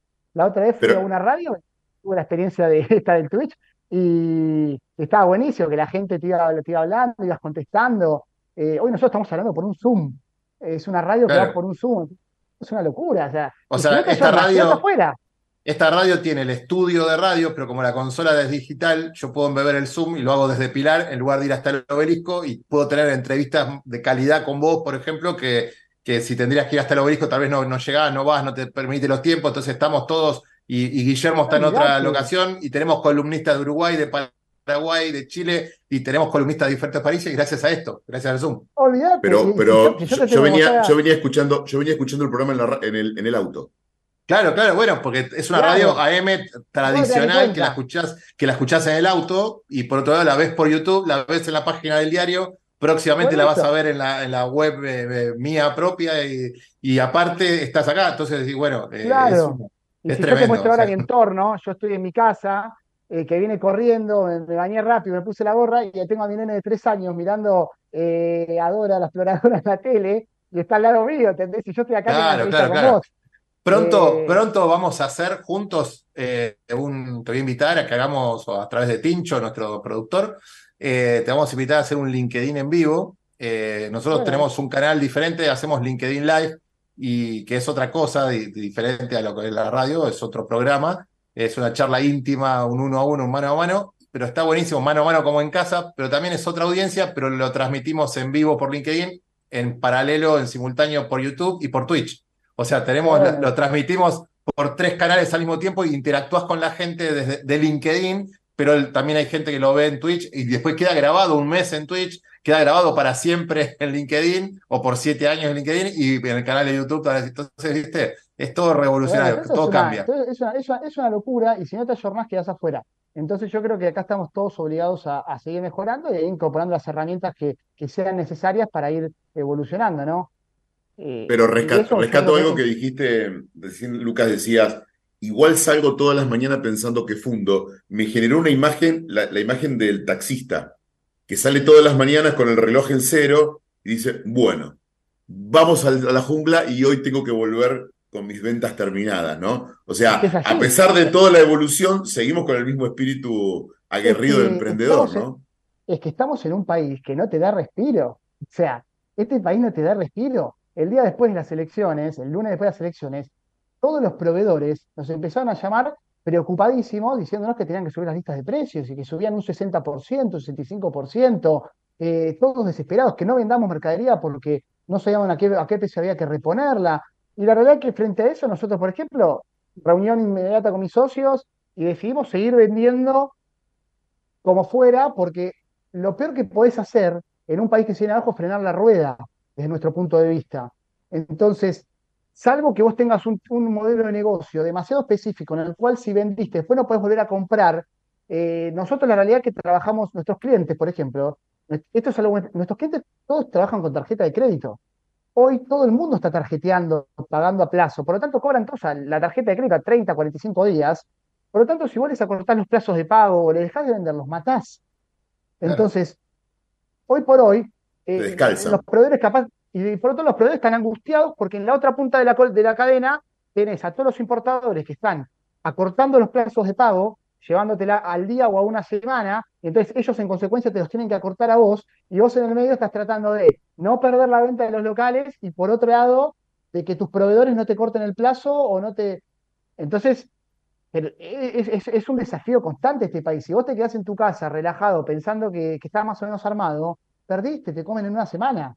Tenés que estar todos los días pensando que, que te podés fundir. Eh, Claro. es así. Pero es, es por la dinámica también de este país, me parece, ¿no? Y ahí es donde el empresario argentino considero yo que es tan, tan, tan, tan valioso, tan, o sea, convive con todo esto. Eh, después hablaremos si hay empresarios buenos, empresarios malos, si hay empresarios justos, empresarios injustos. La No, gran pero empresa no eso- es lo mismo que el 90% de las pymes. Esas son otras discusiones. Eso son Pero el otras discusiones, pero llámese empresario, esto es algo importante, llámese empresario al tipo que arma una SRL y capaz tiene un empleado. O sea, ese es un empresario, que capaz tiene una Sí. tornería y es un, un empleado, un, un- un dueño con, una tor- con un empleado, eso es un empresario. O sea, ese tipo día que tiene todos los días que salir a luchar eh, en la calle. una contadora que quería hablar de temas políticos, que no me interesa para nada hablar, entonces eh, me decía, no, porque los empresarios, vos sos empresaria también, vos tenés tu sociedad, tenés tu cliente, le cobras a tus Claro. clientes, le, le brindás un servicio, Exacto. así que ponete esa, esa camiseta que no te está gustando porque vos estás hablando del lado, desde, un la- desde, un- desde una visión política y hablas de los empresarios, vos sos empresaria también. No, Es porque problema- yo soy una es- proveedora de servicio. Vos, flaca, vos sos una empresaria, te guste o no te guste. Sea, Mirá, yo te puedo decir, yo te puedo decir que es así. Yo te puedo decir que para nosotros el, el atributo más importante de la empresa son los empleados. Eh, yo, yo tuve la suerte de trabajar en un, un año, un año y medio en, en, en Techín. Y Pablo Roca decía que el recurso más valioso de una empresa es el, el humano. Y, y si, lo decía Pablo Roca, yo me lo llevé en la cabeza porque la realidad es que por algo, o sea, si dice algo Pablo Roca, lo tenés que anotar en algún lado, en un machete. Y, Claro.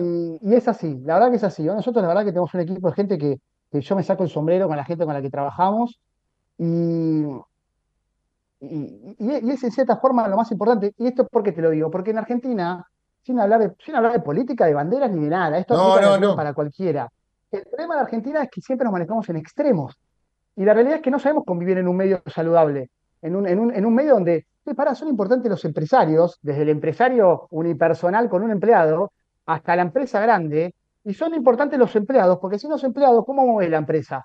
Entonces, el día que nos demos cuenta que las dos partes tenemos que aprender a convivir y el empleado tiene que tener un, sueldo justo y el empresario tiene que pagar lo que corresponda y también, obviamente, tener su mérito por tener todas estas responsabilidades que hablaba yo antes, creo que ahí que no sé si algún día va a pasar, es medio utópico, creo que ahí vas a, vamos a encontrar un equilibrio que, que, va a estar bueno. Pero mientras sigamos mirándonos como empresarios, empleados, operarios, que la izquierda, que la derecha, y no nos demos cuenta que, que ningún extremo fue bueno nunca, eh, creo que vamos a estar complicados.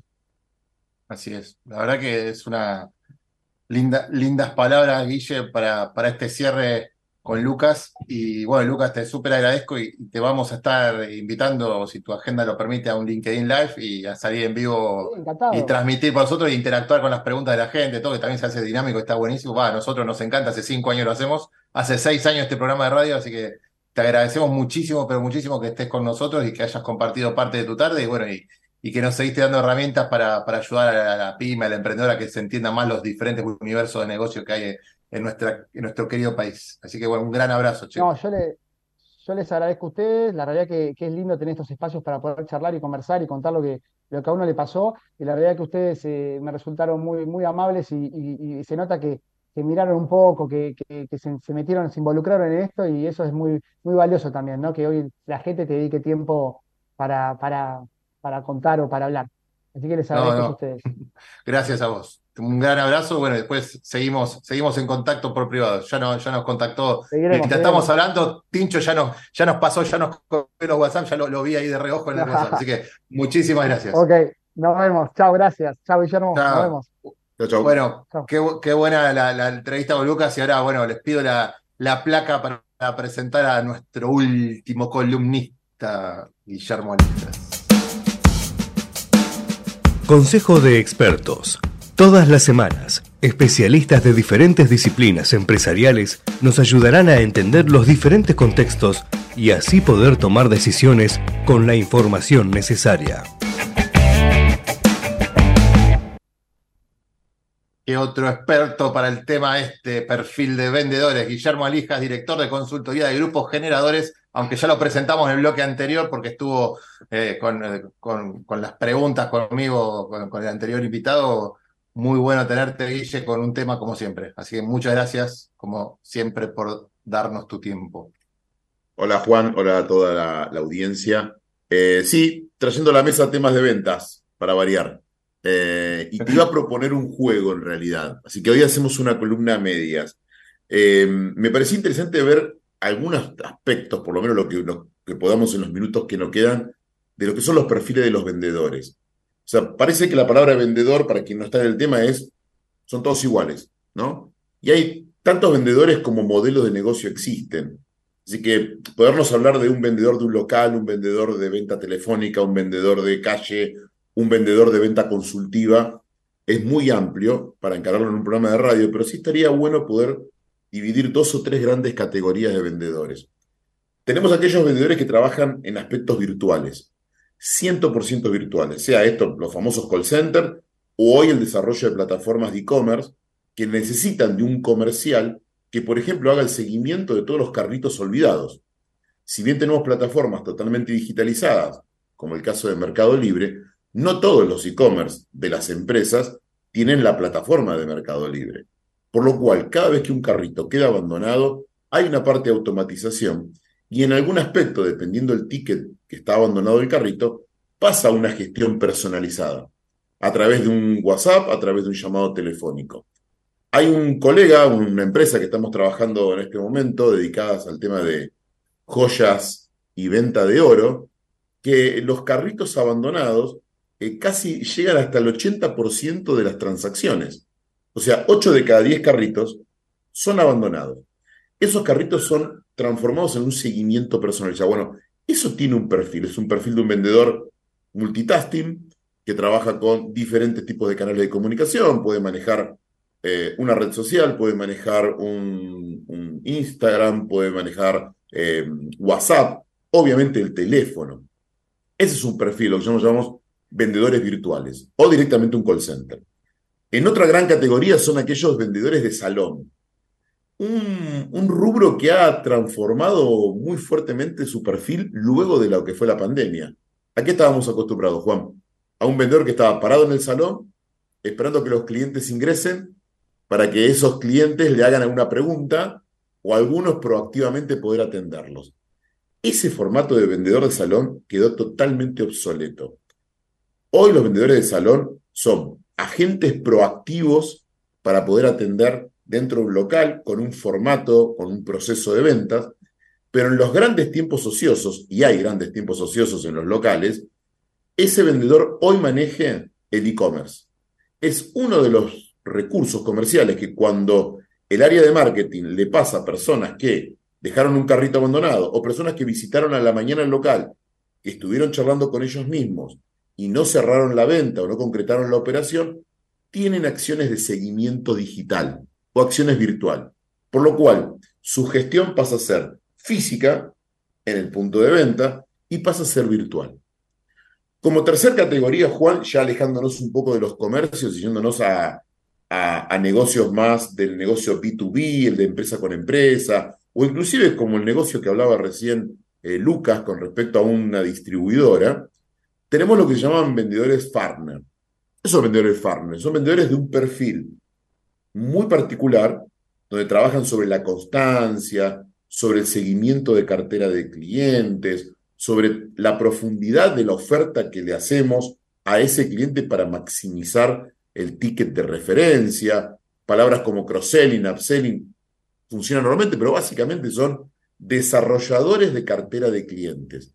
No son vendedores agresivos, no son vendedores que, como decía Lucas, salen todo el día en cero a, pelearla porque vamos a, a necesitar capturar clientes nuevos. nuevos. Todo lo contrario. Son vendedores de un perfil profesional donde la constancia, el seguimiento y el detalle de mejorar la oferta a cada uno de los clientes es lo que los distingue. No vamos seguramente con ellos a lograr la gran captura de nuevos mercados o de nuevas carteras de clientes. Y el cuarto perfil que traigo a la charla de hoy, Juan, es el de Hunter. Hunter, cazador o como le quieran decir, son los vendedores más agresivos, son los vendedores con mayor proactividad comercial que naturalmente o a través de conocimiento de procesos, todos los días salen a buscar nuevos negocios. Claro, parecería que la única manera de buscar nuevos negocios agresivamente es ir a buscar clientes nuevos. Por supuesto, sin duda, es uno de los principales roles de un vendedor hunter, ir a buscar nuevos clientes, nuevos negocios, nuevos mercados. Pero también el perfil Hunter sirve para la reactivación de, cuentas, de cuentas inactivas. Esos clientes que por algún motivo nos dejaron de comprar, eh, que no tenemos ningún problema en volver a venderles, pero están totalmente inactivos, bueno, su perfil proactivo permite para la recuperación de cartera de clientes. Entonces, cuando uno trabaja en una empresa comercial, hay como cuatro grandes perfiles, ¿no? Son vendedores virtuales, vendedores de salón o de puntos de ventas, vendedores farmers y vendedores hunters. Para hacer una simplificación, como siempre decir, tirar tips. Ahora, ¿existen lo que se llaman vendedores puros? ¿Qué opinas, Juan? ¿Hay vendedores puramente de un perfil y son solo y exclusivamente de ese perfil? Eh, considero que puede ser, o los considerar así el mercado, a, los que son vendedores técnicos, por ejemplo, ingeniero en alimentos que venda exclusivamente para un tipo de negocio determinado, que en realidad vos podés ser comercial y estar apoyado después por alguien técnico y podés servir para un montón de, de rubros diferentes. Pero viste cómo el mercado está segmentado a veces. Eso es así, o sea, muchas veces el encasillamiento es un problema. ¿Por qué? Porque dicen, ah, bueno, sos un vendedor eh, técnico, eh, farner, que haces buen asesoramiento técnico y sostenés la cartera de clientes. La verdad que como todas las personalidades no son absolutas. O sea, no hay un vendedor 100% farner o 100% eh, agresivo, proactivo hunter. Hay tonalidades. O sea, hoy un vendedor telefónico puede pasar a ser un vendedor presencial. Lo que buscan estos estereotipos que acabo de mencionar es buscar la potencialidad del perfil de cada una de estas personas para desarrollar el mejor negocio posible. Es más, un mismo cliente puede tener asignado más de un recurso, aunque no es lo más recomendable, donde con un tipo de vendedor farmer sostiene la relación recurrente, carga sus pedidos habituales, hace el seguimiento de su cuenta corriente, analiza el stock, la reposición de mercadería, Y cuando la empresa está lanzando un nuevo producto, incorporando un nuevo servicio, el hunter pasa a tener un rol principal. Voy a dar un ejemplo. Hoy estamos trabajando con una empresa de software que comercializa un ERP, un sistema de facturación administrativo de los más conocidos. No quiero dar la marca, Juan, pero es, es Sí, sí, sí, de un, estilo, un estilo, un estilo de baile muy argentino. Y claro, el sostenimiento de esa cartera de clientes con su ERP tradicional, facturación, líder de eh, liquidación de impuestos, fantástico. Sí, ok, eso está perfecto. Ahora, cuando esa misma cartera de clientes hay que ir proactivamente a ofrecerle un módulo de producción, un módulo de CRM, un módulo que tenga que ver con la logística, con la geolocalización, tal vez el vendedor tradicional de sostenimiento de cuentas, que en algunas empresas se llaman back office, y le dicen back office porque es un vendedor que sostiene la cartera de clientes, el perfil no llega. Entonces, al mismo cliente, con un nuevo perfil, podemos estar intercalando acciones comerciales.